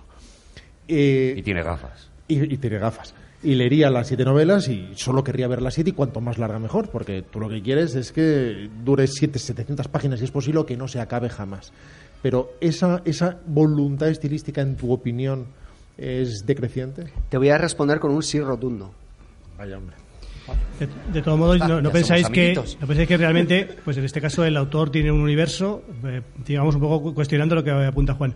Tienes tu universo y todo lo plasmas y entonces utilizas los objetos que tienes en ese universo. Es decir, que aparte de la estructura quiasmática esta que tú has dicho, o quiasmi, quiasminotática, o- Quiástica. quiástica que tú has dicho, que, parece, que suena mal porque parece que te van a operar. O sea, Molará mucho, pero suena mal. Eh, Tengo que- un quiasmo. Uy, ¿Cómo estás? soy escritor quiástico, dice, venga, pues vamos a dar urgencias. Me han quitado un quiasmo del riñón. Entonces, quiere decir que en realidad que el hecho de que utilice, utilice conceptos, eh, objetos que están en la, en la narración previa, no es tan extraño, ¿no? Yo no sé. Mm, Pero es que la, la cuestión es que los objetos están ahí, igual que están las palabras ahí. Tú tienes la palabra lapislázuli, está flotando, está en el diccionario. Cualquiera puede usarla, úsala bien. Eso es lo complicado. Sí, Si pero, me refiero a que tú que repares, que repares con tanta, con tanta emoción en esto, es lo que me sorprende, ¿no? Que sea Eh, tan... Es que no es lo habitual. Quiero decir, eh, yo he leído muchos libros, creo que es obvio. El, el- y, me ¿Has encuentro, leído, has leído a Benavente? No te jodes. y me encuentro Y le han roto mucho a veces las gafas, creo que es obvio. soy soy un gran soy un gran apasionado de la trama en, eh, como como re- como recurso me, Siempre me lo a- has sido, desde me pequeño. apasiona muchísimo el- desde pequeño. me apasiona muchísimo el, el andamiaje y no todos los escritores son capaces de hacer eso. De hecho, eh, un escritor que, como escritor, como pergeñador de palabras, es muy superior a J.K. Rowling como Stephen King, de lo último que él sabe en la vida es de tramas. Es un señor que se le ocurre una idea y de repente te empieza a hablar con su voz de señor mayor y tú le quieres muchísimo y quieres quedarte en, ese libro. Es como decía antes Rodrigo, si tiene mil páginas, mejor que si, que si tiene 900. ¿no? Qué pena da, ¿verdad? Cuando te gusta algo, qué pena da que se acabe, ¿verdad? Cuando que dices, pero si, ¿por qué esta, esta película de mm, 220 minutos, por qué no durará Más. mm, 15 minutos no habrán más? hecho serie? ¿Por qué no habrán hecho Saga. Es una saga? Eso, ¿sabes qué pasa también con las rosquillas de Ledesma, por ejemplo? Sí, Sí. sí. Qué listo los romanos que vomitaban, ¿verdad? Eh, Hay un, hay un, hay un dicho que, que dicen los, los romanos, que es el set obus ad malum, que es desde el, el huevo a las manzanas, porque ellos come- comenzaban comiendo huevos y terminaban comiendo manzanas para limpiarse los dientes, que le quedase la, la boquita eh, fresquita. Pero ellos ya Son pensaban... los romanos, ¿no? Porque nosotros postre no tomamos. eh, Pero a ver, es una Arturo, cosa de ellos, ¿no? pero tú te a ver, vamos a ver si te- obus et manzanus, ¿no? O sea, nosotros no Malum, hemos... no, malum. Tú no te tomas un huevo frito y luego dices, me voy a tomar una manzanita ahora ya y me quedo a gusto. No, Malus. es una cosa de los romanos. Malus mali, pero Solo si tú te tomas un te- obus et malibus. Si tú te tomas un, una, un tatín de manzana, lo que te, te queda la boca llena de azúcar. Si te muerdes una manzana, los dientes te limpian. ¿Te das Homus. cuenta? Eh, o sea, ellos ya eran fans de la estructura. Homus lupuli, homus lupuli lu- fresco. O sea, una cerveza fresquita. Eh, Bueno. Homus lupuli. Menos mal que estás tú, Javi, de Ya, verdad, ¿eh? Menos mal. Ay, Dios mío. ¿Qui- ¿Te puedo hablar de la alquimia? Adelante, háblame de la alquimia, pero, pero Cuidado, cuidado vamos, con a, esto, ¿eh? vamos a, a repasar un poco. Yo hay una. A ver, desde mi superficialidad, ¿vale? Eh, eh, vamos a, a comentar también un poquito las pelis, porque yo creo que las pelis también están muy bien. O sea, las pelis, al final, eh, no es el camino seguramente para empezar con Harry Potter, pero sí que es un premio al que se ha leído los libros de Harry Potter. Y, y yo creo que yo creo que están bastante bien en general. Aquí, aquí sí que voy a tirar de un poco de Rodrigo, porque han pasado muchos directores por, por la saga. Y yo no sé, eh, yo, yo sí que tengo mi director favorito de la saga y mi película favorita de la saga, luego la diré, pero sí que me gustaría que hicieras un repaso pues desde Chris Columbus, que coge la primera y la segunda también, y, que vayamos avanzando un poquito por los estilos cinematográficos. Esto es muy habitual, ¿no? Una saga como James Bond también ha tenido distintos directores y en función de eso las películas han tenido también un- una personalidad determinada, ¿no? No, no es, no es mal ejemplo, porque efectivamente tanto James Bond como Harry Potter, como cualquier saga, se ven en ocasiones beneficiadas, en ocasiones perjudicadas por la personalidad de, de sus creadores o de la gente al mando de la batuta o de la varita en este caso, y en otras ocasiones incluso acompañados de gente con ausencia de estilo, algo que también sucede en ocasiones en esta, en esta saga y tiene como resultado la absoluta impersonalidad. Pero si hacemos un resumen muy rápido para no aburrir a nadie... Y Las así- dos primeras, La Piedra Filosofal y La Cámara Secreta, las dirige Chris Columbus, que es un tío que ha hecho solo en casa, que es un guionista de, por ejemplo, de Gremlins, de algunas de las producciones de, de Steven Spielberg. Chris Columbus efectivamente además empieza como guionista y empieza su, su, su primera fortaleza es como guionista en las, en las comedias de John Hughes de los años 80. Y efectivamente la película que lo consagra, una consagración menor, pero eh, me refiero menor en el Olimpo, no, no que su trabajo sea menor. eh, se produce con Solo en Casa, precisamente una película que además es estupenda y, muy bien dirigida, hecha con una mm, artesanía y con una arquitectura interna eh, más compleja de lo que de lo que pudiera parecer a primera vista. No, no es la obra de un guionista impersonal sin más. Sin embargo, estas dos primeras películas sí son bastante impersonales. Son, son películas que se ciñen, en cierto sentido, con demasiada fidelidad probablemente a la, a la referencia literaria, algo que estructuralmente no favorece la narración fílmica, y eso hace que en gran medida se vea sin altibajos, tanto para bien como para mal. Hay una especie de democracia eh, que inunda la narrativa y hace que todo sea impecable, sin ninguna duda. Consigue el concurso de algunos de los más grandes creadores de Hollywood en ese momento, empezando por John Williams, que había trabajado con él previamente en Solo en Casa y que además hace este tema deslumbrante que se ha convertido en un clásico. Este tema que, como eh, recordaba hace un rato Juan, comienza con esta celesta que le da estas cualidades mágicas. La celesta que estamos oyendo ahora es un instrumento aparente, de apariencia muy similar al, al armonio, pero que es un instrumento eh, percutivo en el que cuando se pulsa una tecla unos macillos golpean unas placas metálicas que tienen un soporte de madera detrás y que consigue esta resonancia muy parecida a la de las campanas. Y tiene esta cosa tan de Tchaikovsky, tan de cascanueces. Eh, Sansens también parece mucho, sí. de Sansés, por ejemplo, o de Paul Dukas con el aprendiz de mago, precisamente con el aprendiz de brujo. Y, y además es, una, es un tema en... Me, me estoy, estoy derivando un poco, pero bueno, es un Sigue, tema... sigue, que pero, está guay. pero la música de Williams es, es una de las identidades de, de Harry Potter, de cualquiera que ama las películas, o sea que está muy bien que, que Es un tema muy, muy especial. Es un tema que hace en, en mi menor y en el que está constantemente enlazando arco- acordes menores. Y eso es lo que nos lleva a este universo feérico, este universo mágico muy especial. A veces repito una misma melodía cambiando ligeramente los intervalos en el regreso. Va de un modo y luego cambia los intervalos a la vuelta, Federico me he perdido un poco, que es... propio de las hadas. Ajá, vale. O sea que hace quiasmos él también. Hace, sí, hace sus cosas. John Williams se levanta, se hace un quiasmo y una manzana. Y luego ya se convierte en una especie de fuga enlazando, eh, enlazando semicorcheas y, convierte el tema en una auténtica locura. Es un tema propio de un maestro. Mm, Williams no, no lo hace tan bien en esta saga más adelante. Hay, hay cosas que hace con más desmayo y con menos interés posiblemente.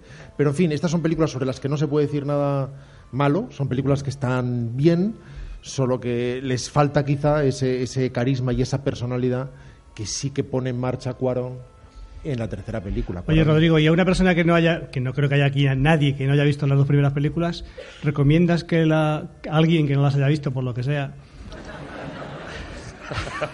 que haya visto el tráiler, Sí, que, que- que puede pasar. que puede ocurrir, Que puede pasar favor, que entre una- tanta gente como somos aquí. Hay gente ocupada que tiene, Sí. fin, tiene, en fin, Que tiene una vida. que tiene lo que tiene cosas que hacer. Entonces, ¿recomiendas verlas? Yo Sí. no, Vale. pero, pero, pero no, no las desaconsejo y muchísimo menos las prohíbo, Pero, por, supuesto. pero, por ejemplo, el- yo creo que una vez que te has leído el libro, la película te, la película te pone, te pone en, en los ojos lo que tú has estado leyendo. Y eso, eso sí lo tienen las dos pe- películas de Chris o Columbus. sea, no decepciona ningún. No, ninguna- no, no, no, por lo menos a mí no. A mí me parece que son, que son No. eso, son un refuerzo de- A mí del tampoco libro, me ¿no? decepciona en absoluto, porque como bien sabes, la decepción depende absolutamente de las expectativas. Claro. Frase equívoca.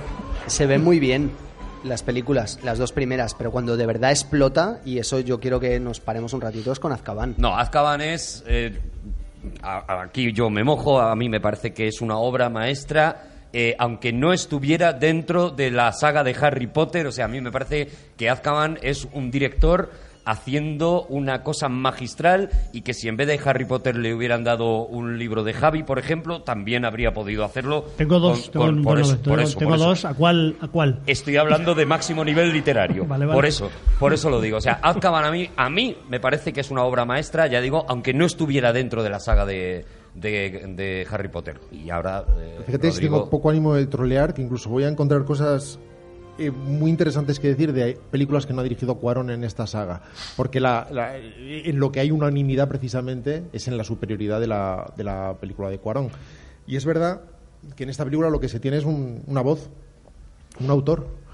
Un autor que manifiesta cosas a través de la dirección y que cuando recibe la organización de eh, elementos estrictamente factuales y literarios, busca una forma interesante de llevarlo a la pantalla para golpear de la forma más efectiva al espectador, con un sentido de la puesta en escena infinitamente más creativo.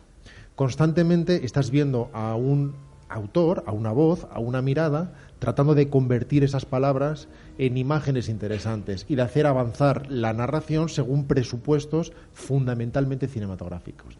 De manera que, así como en las dos primeras películas la obra literaria se vertía con una literalidad probablemente excesiva, en este caso, aunque la sucesión de acontecimientos es fundamentalmente la misma, todo está filtrado al nuevo medio con una imaginación única y deslumbrante. Hay, hay un ejemplo de pu- puesta en escena sobre el que te quiero preguntar antes de que te vayas de aquí, que es, po- por, ejemplo, el momento en el que eh, eh, el inquisidor va a matar a, a en el huerto de solanáceas de Hagrid y de repente Solanáceas. Gracias. patatas, berenjenas, calabazas. El, el, el- Pero no puedes decir tonto. en el huerto de Hadrick Tonto. y ya está. Tienes que decir solanáceas. ¿Hay cucurbitáceas Sí, porque- también? ¿Hay cucurbitáceas? ¿Cucurbitáceas hay? no. El, No. no, las solanáceas lo son dice enfadado porque le ha sacado cucurbitáceas y no le. plantas no le herbáceas o leñosas con hojas separadas. Escucha, el, el, mo- el momento... en- Toco- me ha hecho un tocotó total, ¿eh? El momento en el que van a matar al grifo en, en- en el huerto de Hagrid el- y llegan eh, los niños y llegan en diversas ocasiones y todo está ocurriendo y dando vueltas alrededor de un único instante temporal gracias a ese giratiempo que Dumbledore le ha regalado a Hermione. Entonces, háblanos por favor de, de- de eso porque a mí me parece una obra maestra de, de la puesta en escena. Eso es muy bonito y además no, no es tan lejano de Regreso al Futuro 2, por ejemplo, ¿no? Esa forma de revisitar algo que conoces y verlo simplemente desde otro punto de vista, pero en lugar de hacerlo como en Rashomon, por ejemplo, viendo en Jackie Brown, viendo diferentes versiones de una historia según los puntos de vista de diferentes personas, lo estás viendo en una revisitación temporal. Sucede algo y después vuelves, viajas en el tiempo a ver todo eso, pero conviven las dos figuras y sobre todo eso se lleva adelante con un manejo muy sabio del punto de vista, que al final es lo que diferencia eh, un fenómeno del mismo fenómeno visto después cambia el punto de vista. Cambia el punto de vista en un sentido narrativo y filosófico y cambia el punto de vista en un sentido físico. Hay que emplazar la cámara en un lugar determinado, porque de repente la perspectiva que debe primar es la del nuevo personaje, es la de Harry 2 y Ron 2 y Hermione 2. Eh, es una parte muy muy interesante, efectivamente, de la película y que no está al alcance de, de todo el mundo. En términos fotográficos, la película da un salto también muy grande y la primera, no, no, recuerdo quién era el, operador de la primera, supongo que sería Dean Candy probablemente. O, sí, alguien... Candy.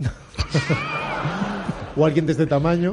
Confirmado. Entonces es una muy buena fotografía, pero digamos que la de Cuarón impone una visión más contemporánea, más arriesgada, menos academicista, eh, menos confortable y consigue algo muchísimo más interesante. En cambio, Williams hace un trabajo más desmayado, en mi opinión, del que hace en las dos primeras películas, como si se lo hubiera dejado en parte al becario.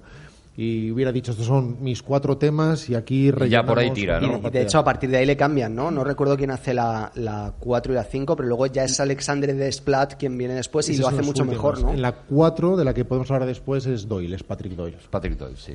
Bueno, el prisionero de Azkaban eh, yo creo que sirve sobre todo para eso, ¿no? Para darte cuenta de cómo la presencia de un director de repente cambia el concepto de la película y, eso es seguramente lo más interesante. Quiero decir, hay dos maneras de mirar eh, Harry Potter las películas. Una es me van a contar una historia que dura un número de películas y me la voy a ver una detrás de otra y otra es, especificar cada una de las películas y ver cómo cada, cada director le ha puesto algo suyo, bueno o malo, ¿no? En la siguiente, en El Cáliz de Fuego, entra Mike Newell, que es un director sobre todo que yo creo que tiene más por lo menos más prestigio dentro de una cierta comedia inglesa y demás, y yo creo que vuelve a cambiar el tono otra vez, ¿no? Y, se le nota y además voy a, voy a defender el Cáliz de Fuego eh, eh, Newell no es efectivamente uno de esos directores que a veces describimos como magos del estilo.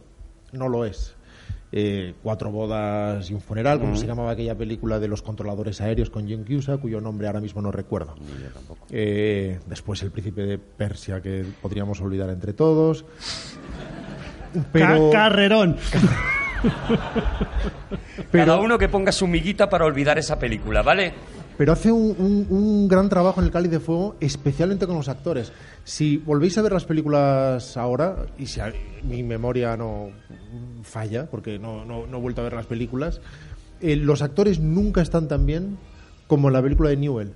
Nunca incluso en las de Cuarón. O sea, hay, hay, hay, en la de Cuarón, perdón, hay un avance enorme en la puesta en escena. En términos técnicos y narrativos hay una evolución enorme. Nadie es tan creativo como Cuarón en las siete películas, en las ocho películas, perdón, porque la última se divide en dos partes y se le nota.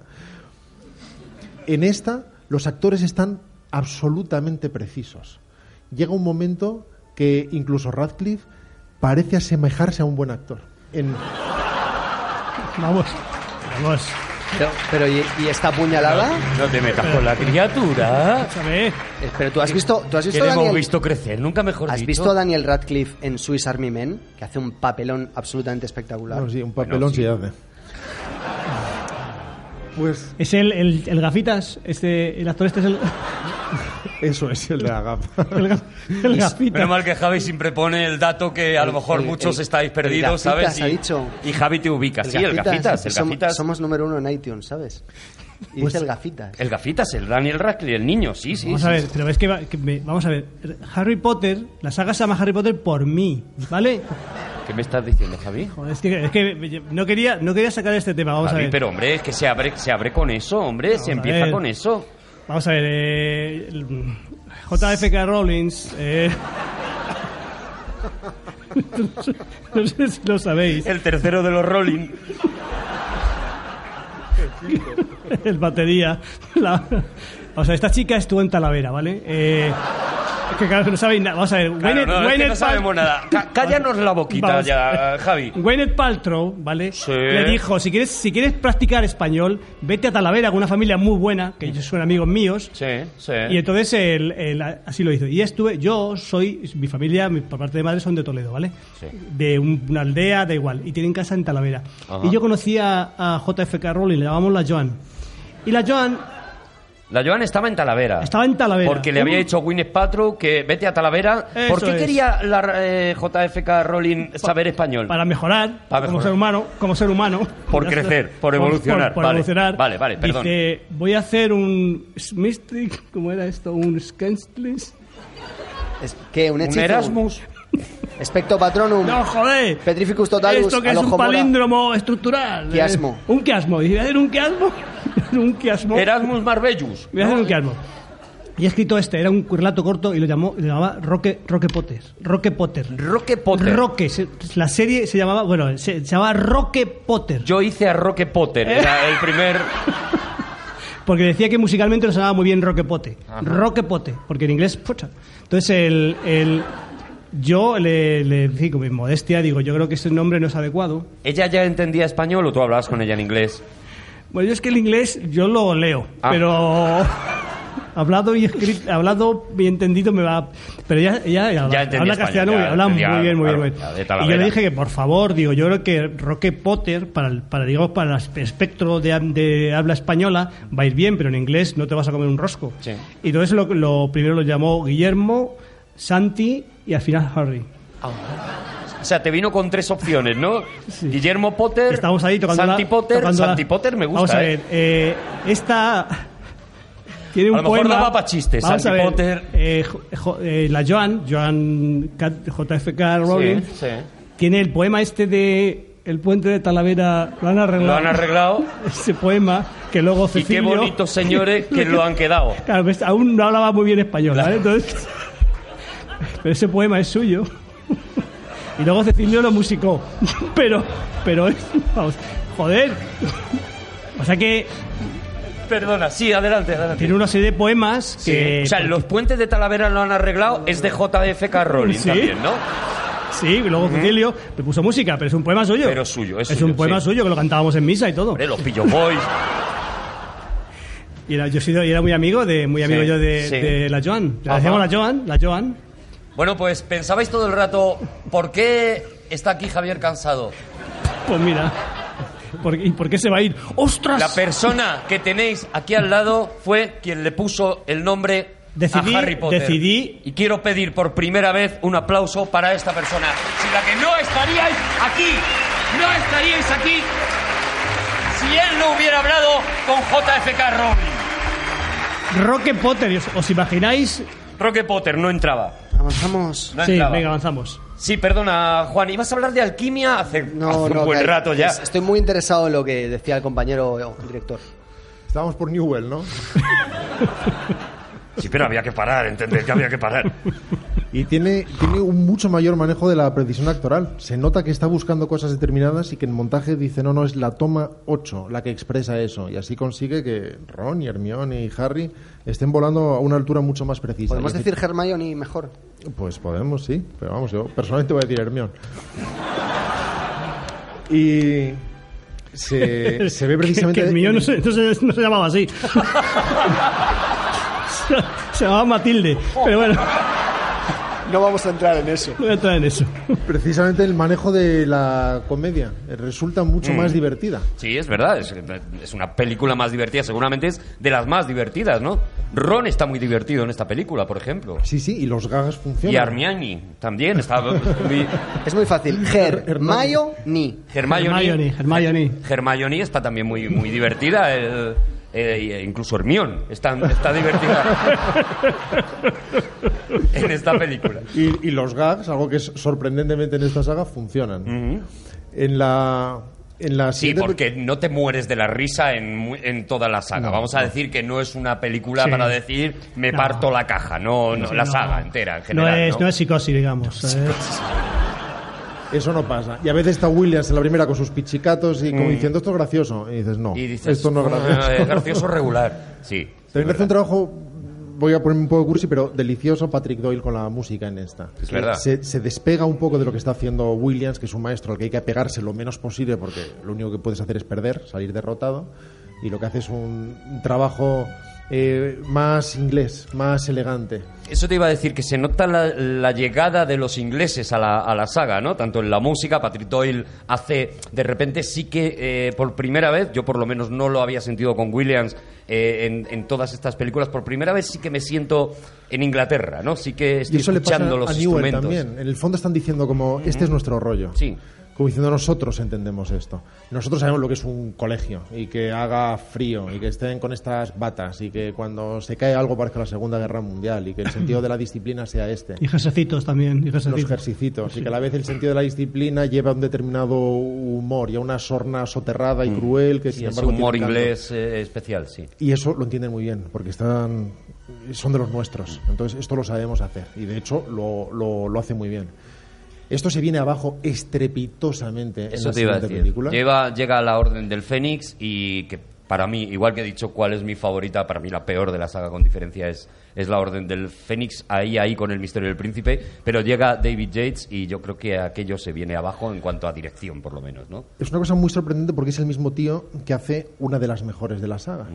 Pero en esta película, si esta película, y no lo es, no es una mierda, es una cosa que es indistinguible. Pero no es. ¡No!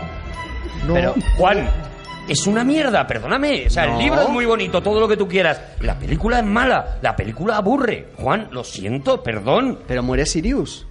Sí, la historia que te cuentan está muy bien. Y te acabas de marcar un, un spoiler que... Hombre, ya, Ya ya, se me están quitando las ganas. ya han pasado añitos, ¿eh? Está aquí Javi, hombre, está aquí. Javi. Pero una cosa, una cosa voy a, voy a defender, voy a defender algo, algo de la saga ahora que Rodrigo le acaba de atizar un, un golpe bastante importante. No, a una película concreta, ni siquiera al- a, los libros. Por esta saga Bueno. de- un poco sí. por esta saga de cine pasa la plana mayor de, la, de los actores eh, británicos. Es decir, tú tienes a Alan Rickman, tienes a Imelda Staunton, que para mí me parece la mejor actriz de toda la saga, junto con, con Maggie Smith. eh, es la que hace de Dolores Umbridge. Eh, Maggie Smith haciendo de la profesora McGonagall. Richard eh, Harris, el pobrecito, antes de, antes de morir. Robbie Coltrane, que también está espectacular. Eh, tenemos también a Gary Oldman. Eh, es alucinante lo que pasa por ahí, ¿verdad? Sí, Juan. Es así. Pues siguiente tema. Eh, Está Kenneth Branagh, está Kenneth Emma Branagh, Thompson. eso es. Sí, sí, en indiscutible. películas distintas, Kenneth Branagh y Emma Thompson, porque en aquel momento ya se llevaban regular, pero es verdad que fue además una petición, una eh, imposición de, de J.K. Rowling el que solamente aparecieran actores, bueno, creo que permitió irlandeses también, pero eh, solamente actores ingleses, cuando evidentemente cuando Warner coge la película lo primero que quiere hacer es llenarlo de, de actores mm, más famosos, americanos y demás, e incluso con los niños ocurre también, ¿no? Tú antes has, eh, bueno, has dejado entrever que a lo mejor Daniel Radcliffe no. Claro, además es complicado. Cuando vas a hacer una saga que te va a llevar 12 años de rodaje o 10 años de rodaje y necesitas a un niño de 9 años, claro, tú qué coño sabes cómo va a ser ese hombre con 17, con 18. Hay mucha apuesta. Y en el caso de Emma Watson, sin embargo, es una apuesta ganadora, Magnífica. aunque, aunque no brilla precisamente de forma particular en la, sala, en la saga. Ha mostrado su talento de forma más marcada después. Pero es verdad que llegó un momento en que incluso hubo una especie de síndrome torrente en el que si no sales en Harry Potter no eres nadie, no eres un, no eres un grande de la, de la escena. Y por encima de todos, en este caso, Maggie Smith, por un encanto muy particular, una sabiduría actoral que aporta en su personaje con muy pocas miradas, y por encima de todos, Alan Rickman, que consigue dotar a su personaje de una ambivalencia y una elegancia y una clase actoral eminentemente británica y muy especial, se ven rodeados efectivamente por los, por los actores más granados de la época, pero que es la nuestra. Pero, pero en el caso de, de La Orden del Fénix, por muy buenos actores que haya, es que es un patinazo enorme. Basta ver 20 minutos de esta película para ver que la cámara está colocada en sitios por muchas razón- razones, principalmente porque sí. Y que está montada de absolutamente cualquier manera. Entre frase y frase pasan unos 17 minutos. Pues vamos a hablar de la siguiente, ¿no? La cámara lo mismo puede hacer un traveling lateral que un primer plano, que acabar en un plano medio, que todo está como construido sobre la marcha, lo cual es enormemente sorprendente y efectivamente vamos a hablar de la, de la siguiente, vamos a El ser misterio del príncipe. optimistas, porque la siguiente película la dirige el mismo tipo, David Yates, la monta el mismo tipo, hace la música el mismo tipo, hace la producción de- el diseño de producción el mismo tipo y la película es magnífica. Ah, sí, pues a mí también me. No, es un, me hizo peli- cuesta es un arriba, peli- ¿eh? un peliculón, eh, perdóname. El misterio del príncipe es, es una película magnífica, eh, para mi sorpresa, para empezar. Y, y en gran medida tiene que ver con, con que todo vuela en torno al personaje de Snape, que de alguna manera lo tiñe absolutamente todo. Es la historia, en el fondo, de este, de este príncipe mestizo. Y sin estar, haciendo con un, sin estar haciendo uso de un dominio del estilo como el que tiene Cuarón, completamente consciente, no es el caso de David Yates. David Yates no es un autor, pero de alguna manera todo está en su sitio con la suficiente discre- discreción y eficiencia que, que se arma de un modo que permite que esta historia, o sobre todo el espíritu que subyace debajo de esta historia, emerja con determinado poder. La fotografía además de repente aparece un filtro verde que no había estado en ningún otro sitio, como claro homenaje a Snape y a Slytherin, ¿no? Bueno, y porque ya empieza- empezamos a, llegar a los terrenos más oscuros. A mí me resultó muy sorprendente cuando hizo una película tan mala David Yates que fuera el que ya se quedara en la saga. Y a partir de ahí, él se encargó de hacer todas las películas que quedan y los animales extraños, e imagino que también la, la secuela. Pero, insisto, si no la has visto recientemente, te recomiendo que vuelvas La a ver. volveré a ver, la volveré a ver. Oye, no, no Rodrigo, tengo esa impresión, sí. Rodrigo, ¿y tú cuántas oportunidades le das a, a- a un director? Es decir, si ves la de Yates esta que es horrible y te apetece vol- volver a ver otra película de, de Yates, ¿eres una persona magnánima? Aquí, aquí voy a responder yo. Rodrigo lo ve absolutamente todo. Así, Todo. Es una persona que lo ve todo. O sea, él, él- él se va al digamos cine. que es como el señor. Sí. Es correcto. Yo dejé de tocarme por las noches cuando supe que Rodrigo lo veía todo. No, es que me sorprende que, que- que haya que haya eh, dicho cosas tan, tan desagradables co- corre- Sí, correctamente. no, le ha dado, le ha dado. A Peter Yates Sí, le ha con- dado las con cosas mucha educación y muy Peter bonito, Yates como lo hace siempre él. Pero cómo le ha salvado luego, ¿eh? Pero- cómo le ha sacado me la cara. Que, que es, o sea, que me parece tan, que tan, tan me parece emocionante alguien que sea que tenga esos principios y diga, no, pues es una mierda y es maravilloso. Ole. Pero quiero decir que tú, no te- o sea, como dice Juan, lo ves todo. No, no, claro que no. Ah, bueno. claro que no. Pero. O sea, que ya puedo volver. a- No, para. para... sí. Adelante, Arturo. es más, no le importaría, ¿eh? No paro de sudar y de delirar por las noches. Para Gracias. empezar, cuando vuelves a una película de alguien, no le das una oportunidad, solo faltaría Ah, que vale. te estuvieras en la, en la posición de darle oportunidades a nadie, simplemente vas al cine. Claro, es un poco cuñado eso, ¿no? Ponerte en la puerta del cine y... Pues no te voy a ver, porque no... Con mi dinero no te lo llevas, ¿no? Es un poco cuñado. ¿Qué hiciste el anterior? Anda, vaya, truño. ¿Sabes? No... Devuélveme los 6 euros. Bueno, seis, ¿cuánto vale el cine ahora? Eh, Tu troll. 10. Acaba de aparecer tu troll. 10 euritos. Pero bueno, hay cosas que te generan curiosidad. Por ejemplo, considero que la saga de Transformers ha hecho el mundo un poco peor de lo que era. pero y, si- y sin embargo veo la de Transformers ves- eh, una especie de necesidad de reafirmación. Entre otras por, cosas, si, por si acaso, ¿no? Entre otras cosas porque se produce una especie de... eh, Michael Bay es, por ejemplo, un director con un talento enorme, dedicado casi por entero al mal. Entonces, al- Es un, es un señor de Slytherin, claramente. Es un señor con mucho talento que hace las cosas que no debería hacer. inevitablemente acabas tratando, entre otras cosas porque como no me dedico a la crítica cinematográfica, eh, cuando voy al cine, incluso en películas que no son buenas, extraigo de forma inconsciente y sin querer lo que me gusta de ellas, lo que, lo que me parece de mérito de ellas. Así que busco las, las gemas que brillan Esa es- incluso en la cochiquera. Esa es justo la, la actitud, ¿no? La actitud un poco absurda. Me estoy yendo mm, 200 kilómetros, pero me has llevado tú.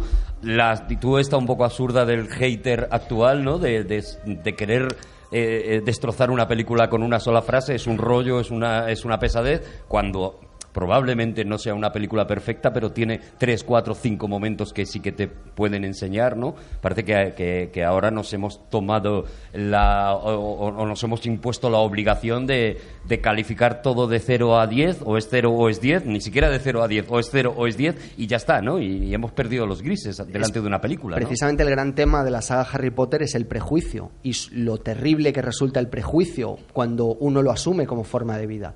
Lo que están contra lo que están luchando obviamente los que defienden el lado de la luz, el lado de Dumbledore, es contra que eh, en el gran esquema de las cosas no solo que Voldemort no termine de cerrar el círculo matando a Harry Potter y viviendo, sino que los que creen que los muggles deben ser controlados, que los que aqu- aquellos que no han llegado a la magia por vía de la sangre, eh, eh, no ganen.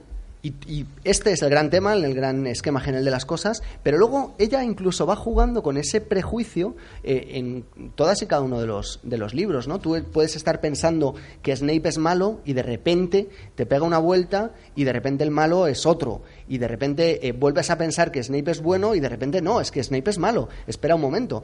Ella juega también con, con esas expectativas, siempre ten- pe- teniendo en la cabeza que, lo- que quiere que los niños eh, y las personas que se acercan a leer el libro entiendan que tener una, una mente abierta es tremendamente importante. La parte mala es que luego, si tú tienes la mente abierta, la gente entra a dejar sus cosas en ella, como decía Terry Pratchett, ¿no?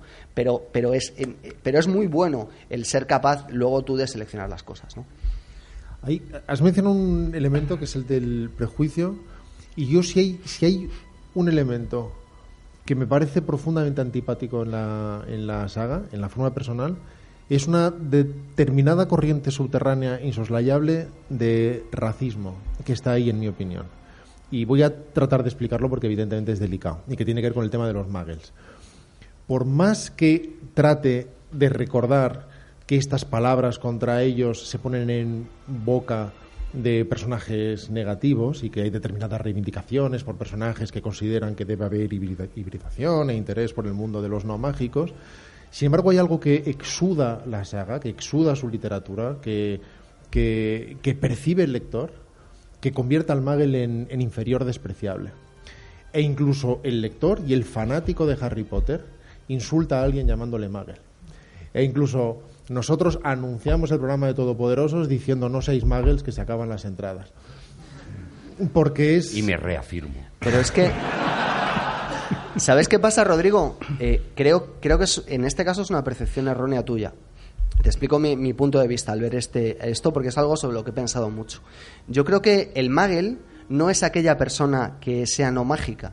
Yo creo que para J.K. Rowling, el Magel, obviamente todos somos Muggles, empezando por ella, porque es obviamente incapaz de hacer magia.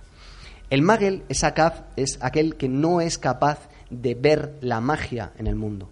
Eh, hay un- en los cuentos de Videl el Bardo, que por supuesto no habéis leído, eh, uno, de lo- uno de los cuentos, Javi sí, pero no quiere hablar de ello. uno Yo de los los, he leído en inglés. uno de los, uno de los Se cuentos, iba a llamar José Manuel el Bardo. Uno de los cuentos nos habla de un mago que eh, quiere casarse, pero no quiere entregar su corazón, con lo cual se arranca el corazón y lo mete en un jarro. Tema muy infantil. Y entonces ese jarro, cuando después van a verlo, eh, a ese jarro le ha salido una especie de costra, de coraza, de pelo asqueroso y repugnante. Ese señor puede que sea un mago, puede que sea capaz de, de- hacer cosas y mueve las manos, pero desde luego es un magel. Es una persona que no ha sido capaz de abrir su corazón a la magia, a la belleza del mundo. A, ser capaz, como todos los que estamos aquí, de emocionarse, de sentir pasión por algo, de decir, voy al cine a abrir mis ojos y a que me, llenen eh, el mundo de palabras. Hay, hay un poema de, de Robert Barnes que es precioso, Lo han arreglado, lo han arreglado. El puente de de Talavera. Y qué, han boni- y qué bonito, señores, que le han quedado. Hay, Las inmortales palabras de Robert Vance. hay un poema, hay un poema de Robert Barnes que es, que es muy bonito. La, la Arremángate, Genara. Lo- No, ese no era. Lo, lo voy a traducir yo para que rime. Dice, eh, o si algún poder el regalo nos diera, de vernos a nosotros mismos como otros nos vieran. Y, y ¿Es enquistado? no hay quiasmo aquí. Lo que, lo que J.K. Rowling, el regalo que ella nos está haciendo es de que nosotros veamos a los muggles, a nosotros mismos, de la forma en la que una persona que cree en los libros, que cree en el amor por la magia, por las historias, por el cine, de repente es capaz de alcanzar. Los únicos muggles en este libro son los Dudley, los Perfectly Normal Thank You Very Much. Los demás muggles están en, otros terrenos, en otros estadios. Son capaces de, de percibir la belleza del mundo. Y de hecho, los que no perciben la belleza en la imperfección son aquellos a los que ella desprecia. E incluso ese racismo del que tú estás hablando lo arregla cuando eh, un mago se enfrenta a un enchufe y dice, ¿esto para qué coño es? De hecho, el padre de Ron colecciona enchufes porque está apasionado por los muggles. Juan, eso es una racionalización, todo lo que has hecho, lo que me hubiera gustado poner la música de la lista de Schindler, o sea, como un piano de cola de grande. Porque las cosas son lo que son y cómo se perciben y lo que parecen. en Yo he hablado de lo que yo percibía yo. No, tú has hablado de una racionalización también como un piano, cuando tú mismo usas la palabra magel en ese sentido como insulto, porque es una cosa que, que, es, que, es, que es lo que llega de forma inevitable al lector, porque hay algo que está ahí subyaciendo detrás de una determinada filosofía al margen de los hechos concretos y de la forma que tienes de justificarlos. Es decir, es fácil decir, señor juez, fíjese que en realidad los padres de Hernani son Hermione. son magos. Por lo ta- y esta, y esta chica es muy estudiosa, pero muy maja. Por lo tanto, está bien. Y el padre de Ron se dedica a estudiar con muchísima curiosidad los. Todo eso está muy bien. Todo eso el señor juez saca las- abre los portfolios, saca las pruebas y, van en el sitio de a favor. Pero luego todo lector de Harry Potter insulta a su enemigo como Muggle. Porque eso es lo que queda. Hay algo que hay ahí. Y de hecho hay una fascinación que tiene el niño al leer, al leer este cuento. Yo creo que en gran parte eh, Ratzinger tenía probablemente, o en una pequeña parte, o quizá ninguna, resonaba en algo que ver con esto. El niño de alguna manera quiere ir a Hogwarts a formar parte de esa élite.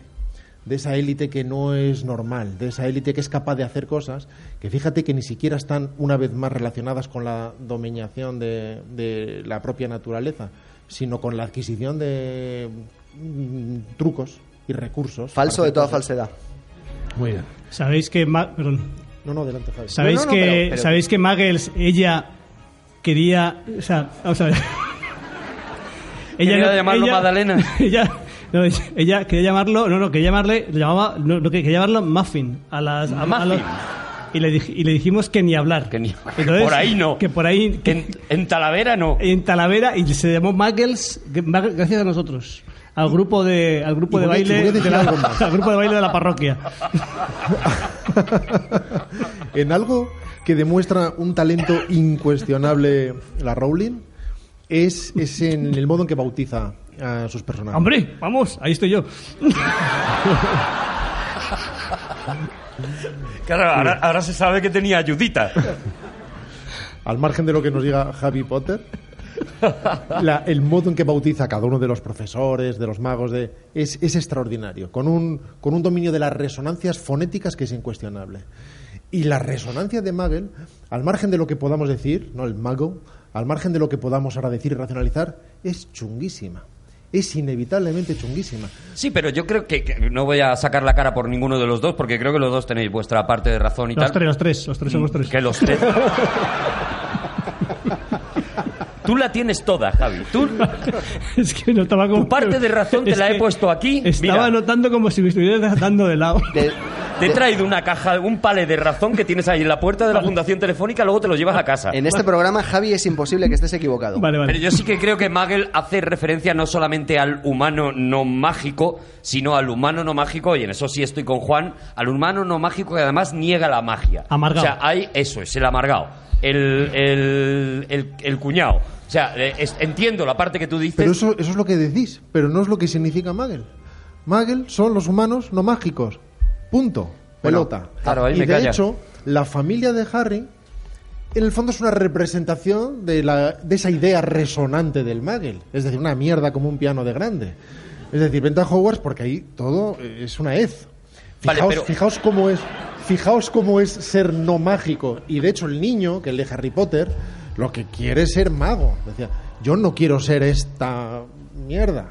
Pero Yo no puede ser haber. mago. Y, y improviso, pero no puede haber que. eh, igual que hay mm, expresiones, por ejemplo, Magel puede definir efectivamente a persona no mágica, pero en el tono eh, puede estar el desprecio. O sea, es un poco como si yo te digo. No, los propios de Slytherin. Ay, qué hablan- cabroncete eres y hay un cariño porque lo hay. Bueno, porque lo eres, pero lo hay. Sí, claro, tú puedes decir con Eh, todo el y- cariño del y mundo. luego eso te lo puedo decir en un tono enfadado y despreciativo. O sea, no estamos ahí hablando de. Sí, sí, tú puedes decir diablillo y tú puedes decir todo lo que tú Mm, quieras. gamberrete. Pero un diablo es lo que es un diablo. Y luego tú ya le llamas lo que tú quieras. Ay, zorrillo, tú le puedes hacer lo que quieras. Eh, masculiniza muy rápido. Pero el, el tono, evidentemente, es como un es mi cuenta B de Twitter. El tono, evidentemente, es como un emoticono. Tiene un poder moderador. Entonces, tú puedes decirle a alguien, te vas a morir de cáncer, y luego le metes un guiñito al final, y todo. O la lengua para afuera. y todo se modera. Claro, Estás diciendo que puedes dar cualquier noticia si pones al final un guiñito y la lengua para afuera. Modera. Modera un poco. Sí, Si pones eh, guiñito, lengua para afuera y la mierdita de, de Twitter, estás diciendo estoy contigo, pero, Pero- de buen rollo. Claro. Pero Estoy es con tu cáncer, a lo mejor. Eso es. Sí, Juan, llevas dándome con la varita en la mano, de verdad. Sí, sí. Me ha gustado este programa. Verás cuando hagamos uno de Conan el Bárbaro. Mira, el, el- lo que. lo- o sea, como no puedo estar menos de acuerdo con el compañero director, cosa que me ha pasado muy pocas veces en, en esta vida, eh, voy, a, voy a decir por qué sí que hay un auténtico, una auténtico sensación de crecimiento personal, sobre todo, eh, que, que es lo que, lo que yo creo que sería más discutible en lo que estabas diciendo ahora, ¿no? Eh, una de las cosas más alucinantes que hace J.K. Rowling en este libro es ¿Por tras- qué decís J.K. Rowling es JFK Rowling? Es que es, Porque eh, no tienen ni idea, Javi. Están hablando cuenta. por hablar. es además de utilizar la estructura quiástica es utilizar el camino de la alquimia. Eso lo comienza con este, esta piedra filosofal, esta, creíais que se ibas a librar de lo de la alquimia.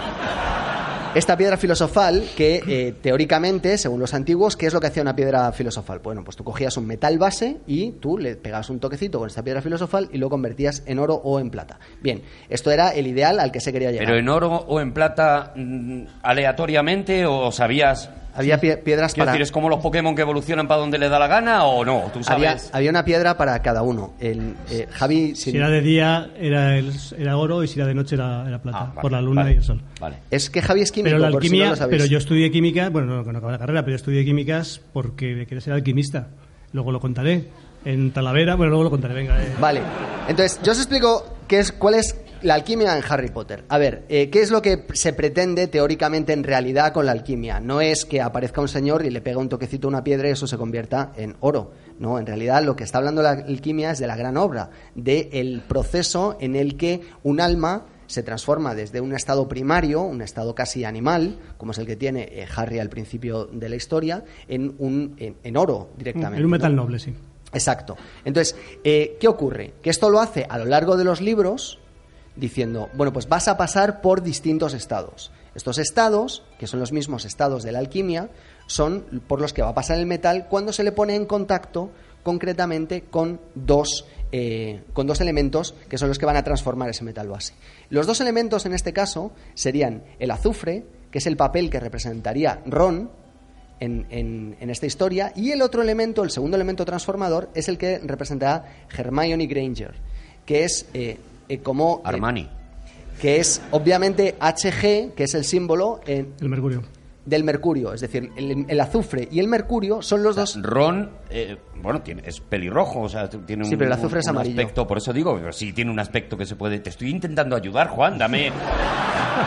En este caso lo invierte porque hay muchas cosas, hay muchas Dame vida. hay muchas cosas que, que- que ella invierte de esta forma. O sea que el pelo en este caso de Ron Weasley da exactamente igual. Lo importante es que él es, él es él es el azufre mientras que ella es el mercurio y por eso le llama HG, no es casualidad. Y Eh, por eso ella- Juan no tiene amigos, por la misma, por el mismo motivo. Ella, eh, eh, J.K. Rowling, además cuenta que aprendió una enorme cantidad de alquimia para poder escribir estos libros y que siguió aprendiendo esa alquimia a lo largo de, eh, de toda la saga. Entonces, el metal noble va a pasar por tres estados en contacto con Metal nosotros. noble que es Harry Potter, Pues, ¿no? perdón, el metal base, el metal base, Sí. el metal base, el plomo, por ejemplo, va a pasar por tres estados. El primer estado es el estado de en donde tú estás eh, mal, que es el nigredo. ¿Vale? Nigredo. ¿Vale? Entonces, Nigredo es- estás mal. Vamos, ¿no? vamos tomando notas. El nigredo. Nigredo. es- ¿Quién re- A lo mejor el domingo por la hacer- tarde no has quedado, estás mal, ¿Vas a ¿no? hacer que- Llueve. Perdóname, ¿vas a hacer que estamina o no? ¿Vas a volver? No, que estamina no Luego, era, luego lo eh, explicas, eh, luego completas tú si quieres. Estoy Entonces, nigredo, te ponen un, sí, un mensaje, sales, no, La- tío, estoy de- un poco nigredo. hoy. Nigredo y una Vale. mierda al lado y, la- y es un desastre. y un guiñito. ¿Cuál es la primera pérdida? Pues Ni- púdrete. ni- Mm. Nigredo, el estado negro. ¿Cuál es la primera pérdida de Harry Potter en la saga? Casualmente Sirius Black, que anda, es, el nombre es negro. Fíjate. La segunda, Ah, nigredo, negro, claro. ¿Melán? ¿No lo han llamado Melán? la segunda, el segundo estado de la materia, que es el estado en el que comienza a evolucionar hacia la purificación, se llama albedo. Casualmente, eh, el personaje de Dumbledore se llama Albus. Y es la segunda pérdida que de eh, Harry Potter. Y Todo la, encaja. y la tercera pérdida de Harry Potter va a ser el mismo. Pero, y es lo que tiene que hacer el, plomo cuando tiene que acabar de transformarse en oro. Y eh, en este caso, ella no le llamó el Rubeus, sino que el Rúbedo, que es la tercera fase, la fase roja, o sea, tú tienes la fase negra, la fase blanca, la fase roja, que es la última, la fase eh, del Rúbedo, el momento en el que el plomo termina de transformarse en oro, se produce en el instante en el que Harry muere en brazos de Hagrid lo cual es absolutamente mágico porque Hagrid se llama Rubeus, demostrando desde el cómo desde el principio él ella tenía absolutamente todo pensado. Muere, muere, muere Claro, es que tener todo pensado no es necesariamente una virtud, a veces. Y esto es lo que aquí hablo de cómo efectivamente se va procesando eh, ese cambio dentro del personaje. Yo Estoy aprendiendo un montón. mi ¿verdad? percepción. Lo del camello del Rubius no lo sabía. Rubeus. Es verdad que la alquimia es eso y que la dimensión fundamental de la alquimia es la metafórica, la de es ese domeñar del que estábamos hablando, ¿no? El ser capaz de transmutar los propios defectos en virtudes y, y en eso se consiste la transmutación del, del plomo en oro, ¿no? En poner al conde de Saint Germain de forma efectiva y física a conseguir oro por bajo precio en los sótanos.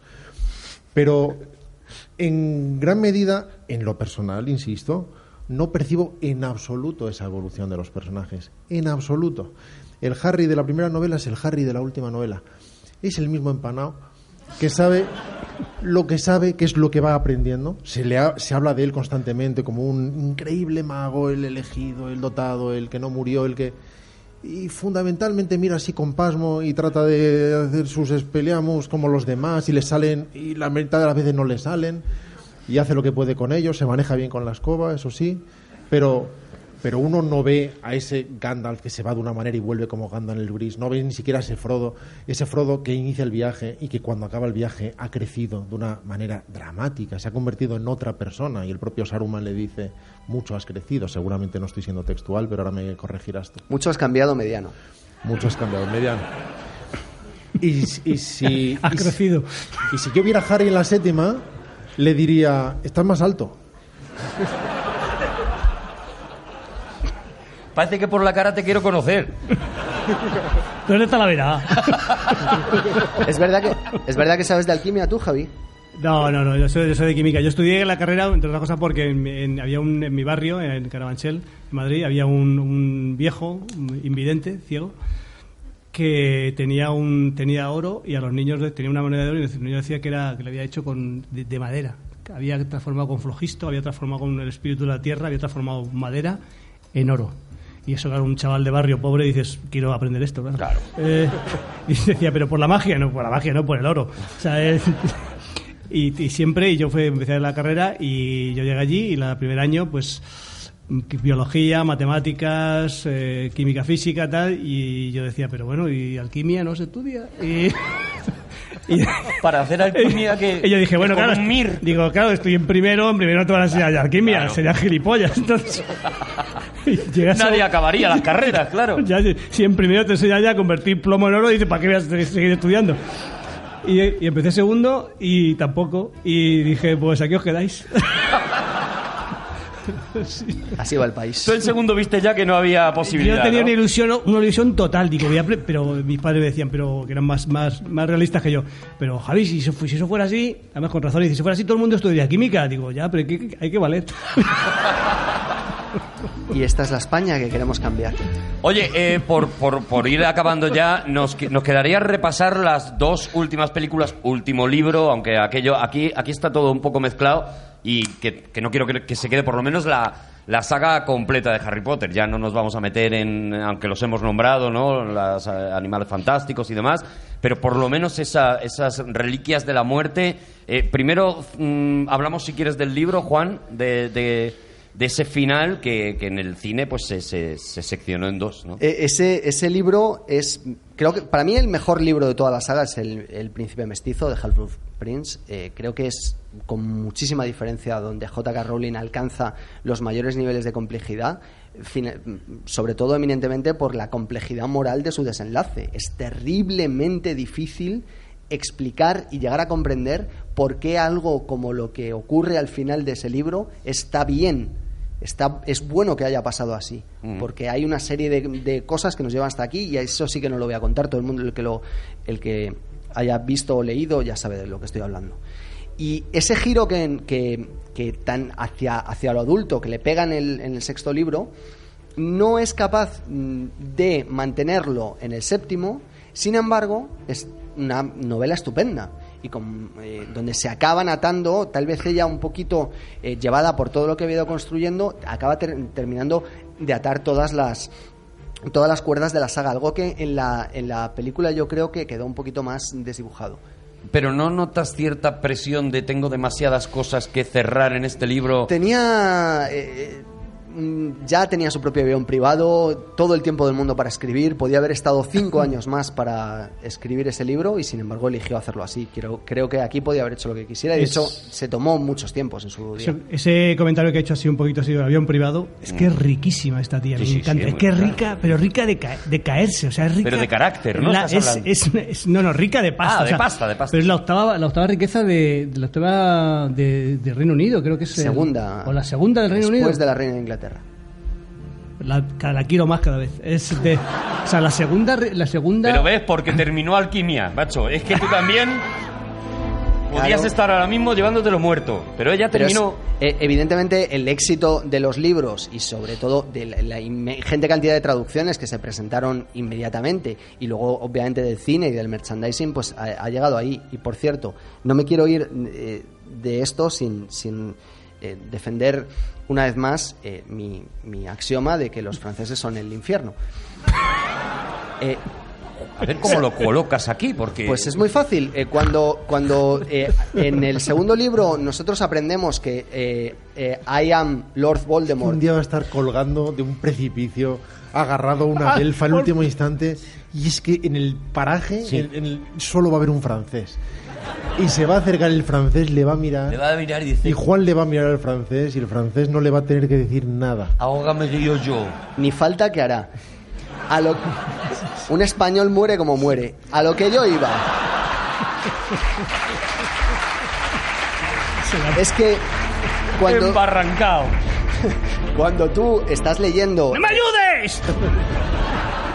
cuando tú estás leyendo eh, eh, la cámara secreta o la cámara de los secretos, que es como debería haberse llamado, eh, tú llegas a ese I am Lord, Lord Voldemort. El nombre real de, de Tom Riddle es Tom Marlboro Riddle. Aquí lo tradujeron como Tom Solboro Riddle. Porque no le. Claro, no Para que el juego, claro. volando las letras encajase. Eso se tuvo que hacer, obviamente, en cada una de las 65 traducciones. Y estos hijos de puta, Pero Juan. cuando llegan. Fuera de lugar, fuera de lugar. No, no, no, no, no, no, no, no, no. no aceptamos, no aceptamos, no, no no, aceptamos, no. no. Insultos tan No. crudos no, no, no aceptamos. Juan- El pueblo francés no merece esto. No aceptamos, no aceptamos. No, Juan, No, no, no. no. Este a probablemente partir de sea ahora, el único programa que de verdad escuchen muchos niños, Cuando, a los que mando un cariñoso saludo. y a partir de ahora hasta que acabemos en francés, en francés, venga. cuando, Y ya saben, leed muchos libros, niños. Cuando estos tipos llegan y le van a poner el nombre y dicen, tenemos que hacer que las letras cuadren, ¿sabes lo que hacen? Lo llaman Tom Elvis Jedusor. Le llaman a Voldemort Elvis. ¿En serio? A ver, yo ahí. Mi, O sea, le mi podían haber mi llamado- cariño al pueblo francés tiene una muesca. Le podían, ¿vale? haber llamado, Ahora- le podían haber llamado Tom Seville Jedusor. Le podían haber llamado Tom Levis Jedusor. Le Hombre, podían- Levis tampoco lo veo. Pero Elvis, Sí, eso, es. No, no, es que, mira, cuando tienes razón, tienes razón, Juan, ya está. Es que. falta de respeto, sí, sí. está, es que es una dos veces en un programa. Por una favor. falta de respeto a, a- a un personaje ficticio, hombre. Y ahora ya acaba. Es verdad que el, que el libro no, no, no adquiere esa complejidad. Si hay algo parecido, y hablo de, hablo de parecido, si hay algo parecido a la profundidad en, en los libros de Harry Potter está en El Príncipe Mestizo, el Half- Half-Blood Prince. Creo que aquí ni siquiera era mestizo, ¿no? Era el príncipe y punto. No, eh, sí, ¿no? ¿Cómo se llama? del Príncipe, sí, sí, Príncipe. Misterio ¿Me, mira-. ¿Me miras a mí? Ni media vuelta. Me mira a mí como diciendo, sí, digo, sí, claro. sí. También No qué sé. cosas tengo yo. Digo, mestizo, mestizo, no, sé pero un poco mestizo sí que era. franceses con el título. Yo es que leo en inglés. Pero en la película se hizo esta operación crematística tan popular en los últimos tiempos, que es acabar de exprimir, eh, acabar de ordeñar la, la, la- la vaca y acabar de sacar los huevos de la gallina, los huevos de oro, eh, dividiendo la película en dos. Si lo llega a pillar Peter Jackson. Por ninguna razón. Estrictamente para tener dos películas en lugar de acabar.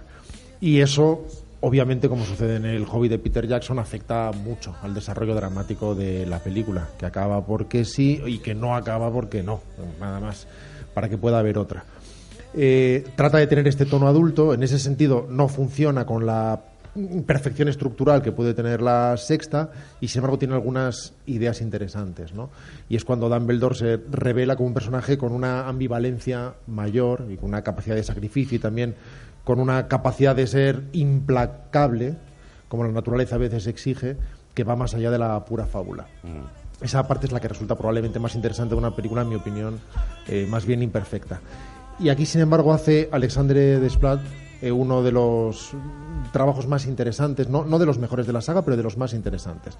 Por alguna razón vuelven a cambiar de, aunque se mantienen con el director en sus 13, cambian nuevamente de músico, llaman a este gran compositor francés que hace las dos últimas películas y consigue darles una personalidad, no es de los grandes trabajos de Desplat y sin embargo resulta muy interesante y consigue, sobre todo en la octava película, uno de los pasajes más interesantes de la saga, un momento en el que se produce una masacre que nos recuerda mucho a, los resultados, a las secuelas de la Segunda Guerra Mundial en un bombardeo, por ejemplo, y decide, a lo largo de tres minutos de pieza, en lugar de comentar la acción, en lugar de adscribirse de forma literal y sincrónica a lo que sucede, eh, hablar, sin embargo, de la emoción que envuelve a ese momento, ese sentimiento de nobleza o de grandeza o de sacrificio, haciendo que la pieza en un medio tiempo envuelva toda esa acción, haciéndola formar parte de un todo.